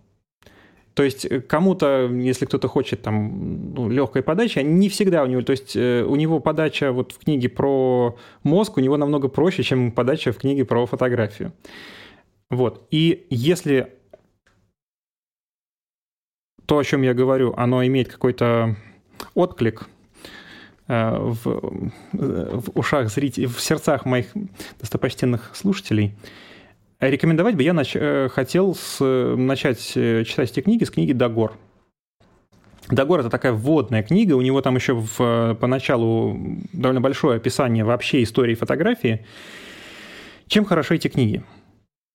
В них нету базовых определений, то есть, если там э, исторические, если вы не знаете, какие были исторические варианты схем первых объективов, если вы там не знаете, из каких стекол готовились и почему там те или иные стекла нужны для э, создания объективов, или вы не знаете геометрической оптики э, школьного курса, будет читать просто невыносимо. А, и к ним подходить нужно именно с позиции того, когда уже человек разбирается хотя бы на базовом уровне в этом, когда человек, я сейчас плавно подвожу к тому, что для практикующих фотографов и для операторов эти книги будут очень хорошо ложиться на восприятие. Думаешь, практикующие фотографы и операторы знают физику работы линз? Ну, все равно ты так или иначе, ты понимаешь Э, там коэффициент увеличения там объектива, там макрообъективы, ты понимаешь про боке, ты э, mm знаешь хотя бы, то есть если ты встречаешь какое-то слово и ты уже в материале, ты хотя бы знаешь, что гуглить. А зачастую mm такие книги, они довольно легко входят, начинают э, входить на восприятие, когда какие-то термины непонятные просто загуглишь, и они дальше уже легко читаются. mm Так вот, э, книги очень приятно изданы, у них очень хорошая типография, у них восхитительное начертание шрифтов, и они, что самое главное, они очень хорошо иллюстрированы. Вот сейчас я какой-нибудь пример. Продал, продал, просто продал. И, кстати, они очень, они, они очень дешевые. То есть они от полутора до, по-моему, двух с половиной тысяч рублей стоят. По промокоду Савельев до год. И, кстати говоря, я вообще я с превеликим удовольствием бы... Да я даже бесплатно их рекламирую, как видишь. Я... Велик святых мои, моя параллельная шутка развивается просто. Ну вот, например, сейчас. Показывай. Вот у него есть... Сейчас какую-нибудь посочнее картинку открою, которая на, на трансляции. Так. Ну вот, например. Вот, например, картинка. Так, так. Эм, вот, да, снята на объектив Дагор 240 миллиметров. На э, размер кадра 13 на 18 сантиметров. То есть это крупноформатная фотография. И вот она, опачки. Опа. Красивые. И здесь же, то есть читая эту книгу, ты начинаешь чуть лучше, чуть детальнее воспринимать, эм, ну, для себя как бы формулировать понятие пленочного изображения, потому что Оказывается, что пленочное изображение это, не просто плохой, значит, э, значит пинхол объектив какого-то там конца 19 века, а оказывается, там была очень интересная математика, и очень с интересными проблемами создатели этих первых объективов сталкивались и решали их, и после того, как они их решали, картинка становилась именно такой – а не просто потому, что у нас было мыльное, мыльное изображение с объективов со старых и какая-то там пленочная картинка там задранная там с насыщенными цветами. Нет, очень многие вещи, которые содержатся в пленочном изображении, они обусловлены не просто особенностями э, среды пленочной, не просто особенностями оптическими, а еще и тем, как в рамках того, тех технологических возможностей решались появляющиеся вопросы и что из этого получалось вот в конечном итоге. Э, ну вот это я привел пример пленочной фотографии, а теперь На кодек снято? А, нет, там снято... Да, кодек э, и EPR64. EPR64 не знаю. Ну, это, это крупноформатная пленка. Там... А цвета мне показались кодековскими. Вот все, что я предчувствовал. Но книга не только ограничивается историческим экскурсом и примерами фотографий из э, каждого объектива, который описывается, но еще и тестами этих объективов и пленок. Например, ты знаешь, что такое мира? Мира? Да. Нет. Не та, что на Твиче. А, это мишень, на которой тестируется резкость изображения. Угу. Так вот, для некоторых объективов, ну, которые по, контекстуально там э, он, он а, описывает, у него есть примеры снятых мир. Угу. И после этого эти данные в графическом виде он сравнивает между разными объективами. То есть, mm. читая его книги, ты не просто получаешь историческое понимание того, как а, формировалось, а, откуда появлялись а, те или иные схемы объективов, или а, то, как прогрессировало изображение на разных фокусных расстояниях для разного размера сенсоров, для угу. все время повышающейся необходимости увеличения э, апертуры, ты еще и понимаешь, с какими техническими э, проблемами это, какие технические проблемы это выливалось. И как это между собой, mm-hmm. между разными объективами, как эти проблемы решались. Вот. И м, все с очень красивыми примерами. То есть я там видел в интернете комментарии, что вот он там какие-то поля снимает. Нет, поля он прекрасно снимает. Э, все красивым, э, таким очень, я бы сказал, насыщенным языком у него описано. Книжка, ну вот Дагор, она, по-моему, 100 страниц. Сколько стоит? По-моему, ну там, я говорю, они где-то от полутора до двух с половиной тысяч рублей стоят. И они mm-hmm. заказывают только у, собственно, самого издательства. Они нигде не продаются, и их нет в цифровом виде. То есть я mm-hmm. помню, Савельева как-то спросили, почему он не хочет сделать в цифровом виде. Это же будет большие прибыли. На что он сказал, что мы одну издали, и после этого ее перестали вообще покупать. Mm-hmm. Ну и плюс, мне кажется, вот как раз с э, картинками, когда э, книжка, как раз бумажная выигрышна. Потому что там есть контроль печати, если он хороший. Очень хороший. Ты, да, вот если это хорошая печать, то ты как раз кайфуешь от э, как бы предметности. То есть вот мы да, в вот. прошлый раз ты рассказывал про журнал, угу. а вот здесь э, просто тактильный восторг. То есть они приятно пахнут. Э, отличная мелованная бумага, очень плотная. И вот я сказал, что они довольно маленькие по количеству страниц, плюс это еще с огромными картинками на, там, на всю страницу. Угу. А, но не думайте, что это вам на пару дней чтения. Это очень вдумчивая и требовательная книга, потому что плотность информации просто колоссальная. То есть там на фоне э, исторического описания, то есть там все время какие-то у него шутки про то, там про какие-то корпоративные войны были, о том, что а в какой-то момент производителю пришлось объяснять, почему дор- такие дорогие объективы он выпускает. Mm-hmm. Потому что ну, цена постоянно росла, а ну, там производство, ну, то есть технический объектив там из четырех линз состоял. А цена постоянно росла. И ему пришлось э, врать о том, что у него, значит, огромный контроль качества, потому что у него, значит, каждый объектив он индивидуально тестируется, хотя по факту у него просто были э, из-за картельного сговора завышенные цены на стекло с высоким показателем преломления. Угу. Вот. И, соответственно, все, он э, использует эм, терминологический аппарат без объяснения практически. То есть базу по э, оптике и по строению объективов нужно знать уже, начиная читать эту книгу. Но, опять же, это не проблема, это все на Википедии читается, то есть тут э, каких-то секретных знаний абсолютно нет. Вот. И... Короче, если человек хочет делать вид, что он флексит за объективы, эту книжку он должен если, и понять. Если нравится, вот если нравится обсуждать э, изображение с разных объективов, потому что э, ну вот не всегда ты, когда поставишь э, два разных объектива на какой-нибудь Sony, которая снимает в 4.2.0 H264 э, сжатую картинку, на самом деле разница, ну, во многом там уже будет уже эргономическая, то есть там как автофокус ловит, или там как она шумит, или ну, вот какие-то такие уже именно практические элементы. А по, по качеству картинки, ну, там мыло не мыло, попал, фокус не попал. А когда ты говоришь уже о не сжатой картинке, либо о фотографии, либо о фотографии высокомегапиксельной, там эти тонкости, они вылезают, и как только ты начинаешь снимать там на какой-нибудь 60-мегапиксельный сенсор пейзажные какие-то снимки, сразу разница между там, хорошим объективом и там, дешевым mm-hmm. объективом вылезает практически мгновенно.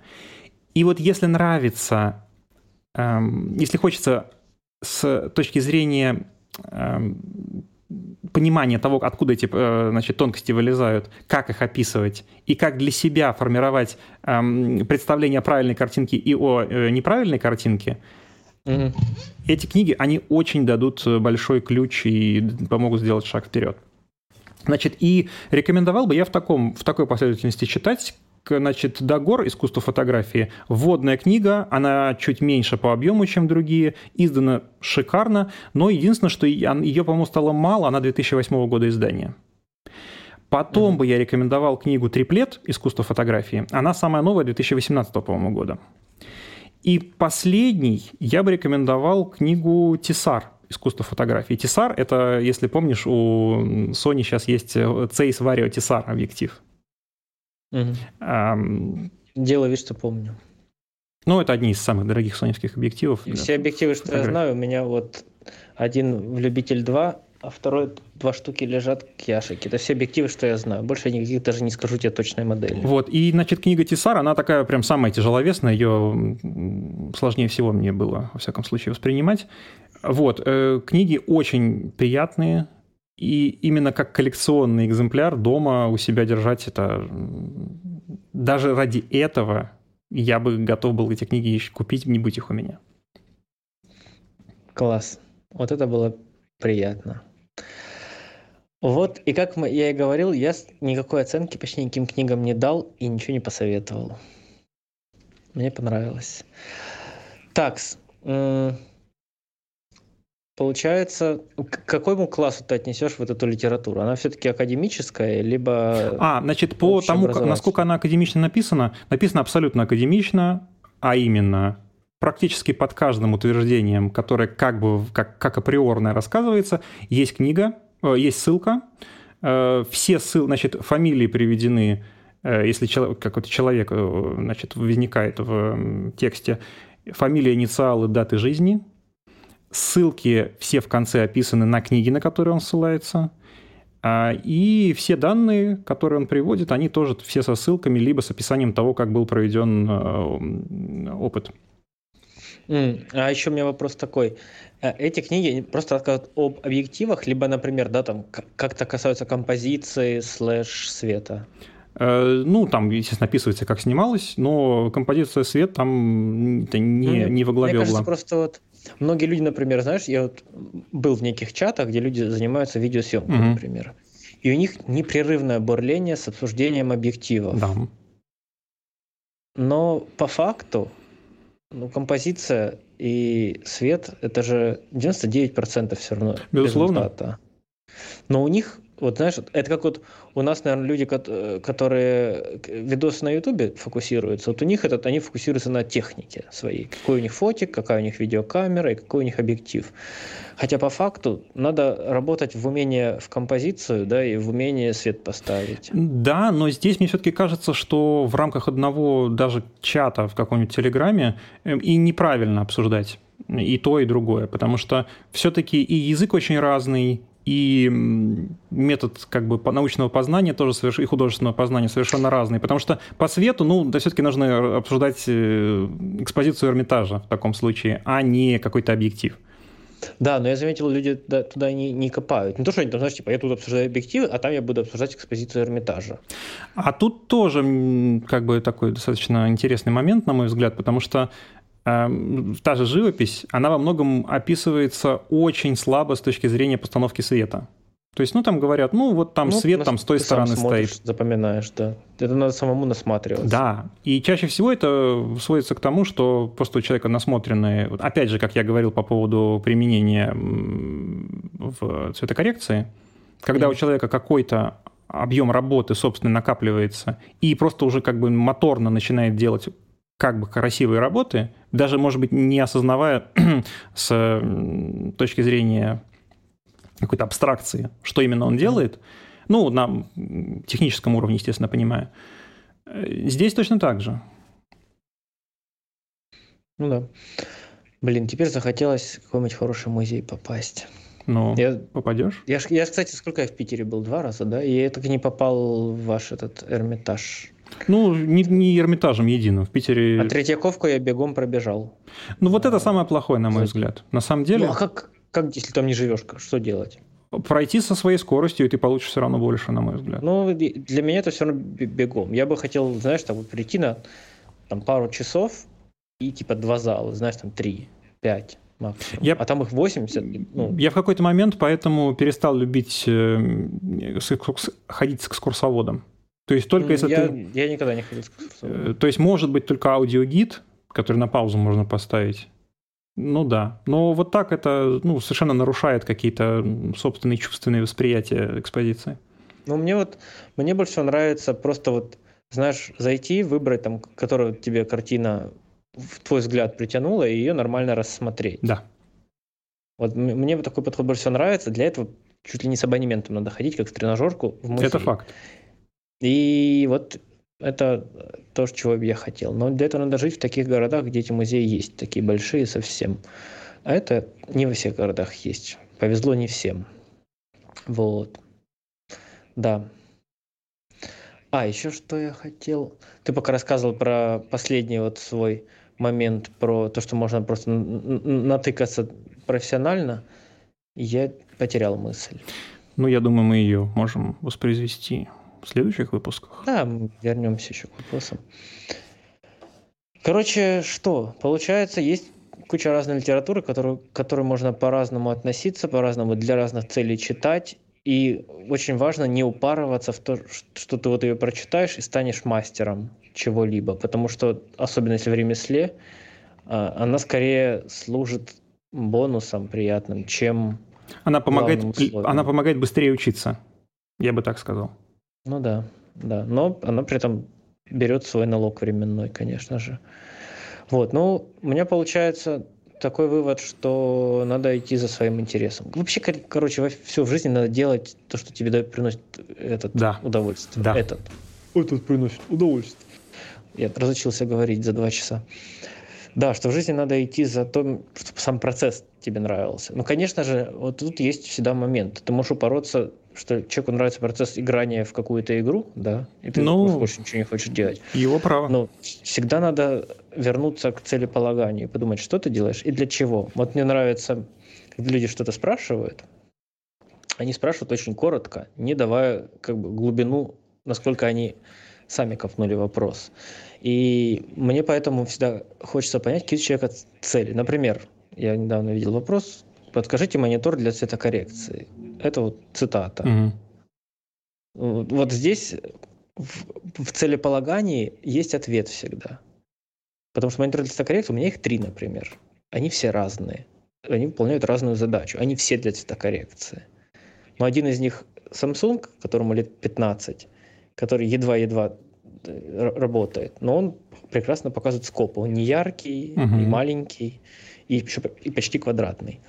Вот, поэтому, уточняя свою цель, осмысливая ее, ты находишь сам решение. Вот то же самое, мне кажется, с литературой. Нужно понимать, что ты читаешь, зачем и с какой целью. Зачем, наверное, есть с какой целью. Бам, тавтология, плохая речь. Пошел вон с подкаста. А, и понимая, зачем ты читаешь книжку, ты можешь ну, читать ее либо с большим удовольствием, либо читать другую. Допустим, читая художественную литературу, не думай, что ты читаешь просто так. Во-первых, ты можешь отдыхать, во-вторых, ты можешь тренировать внимание, в-третьих, вокабуляр, в-четвертых, пятых, шестых, каждый для себя сам находит и отвечает. Если не зачем, тогда не читать или заниматься чем-то другим. Вот. Теперь мне нужно будет бегать и слушать Канемана, которого я не дослушал. А, у нас же теперь новая ссылка, которую мы снова рекламируем.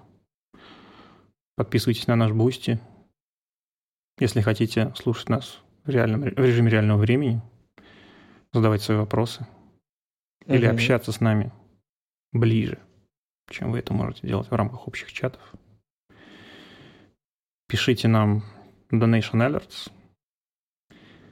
Подписывайтесь на наши подкасты на подкаст-площадках, на YouTube, на телеграм-канал. Ну а мы с вами встретимся и увидимся совсем скоро на цветопередаче. ПК.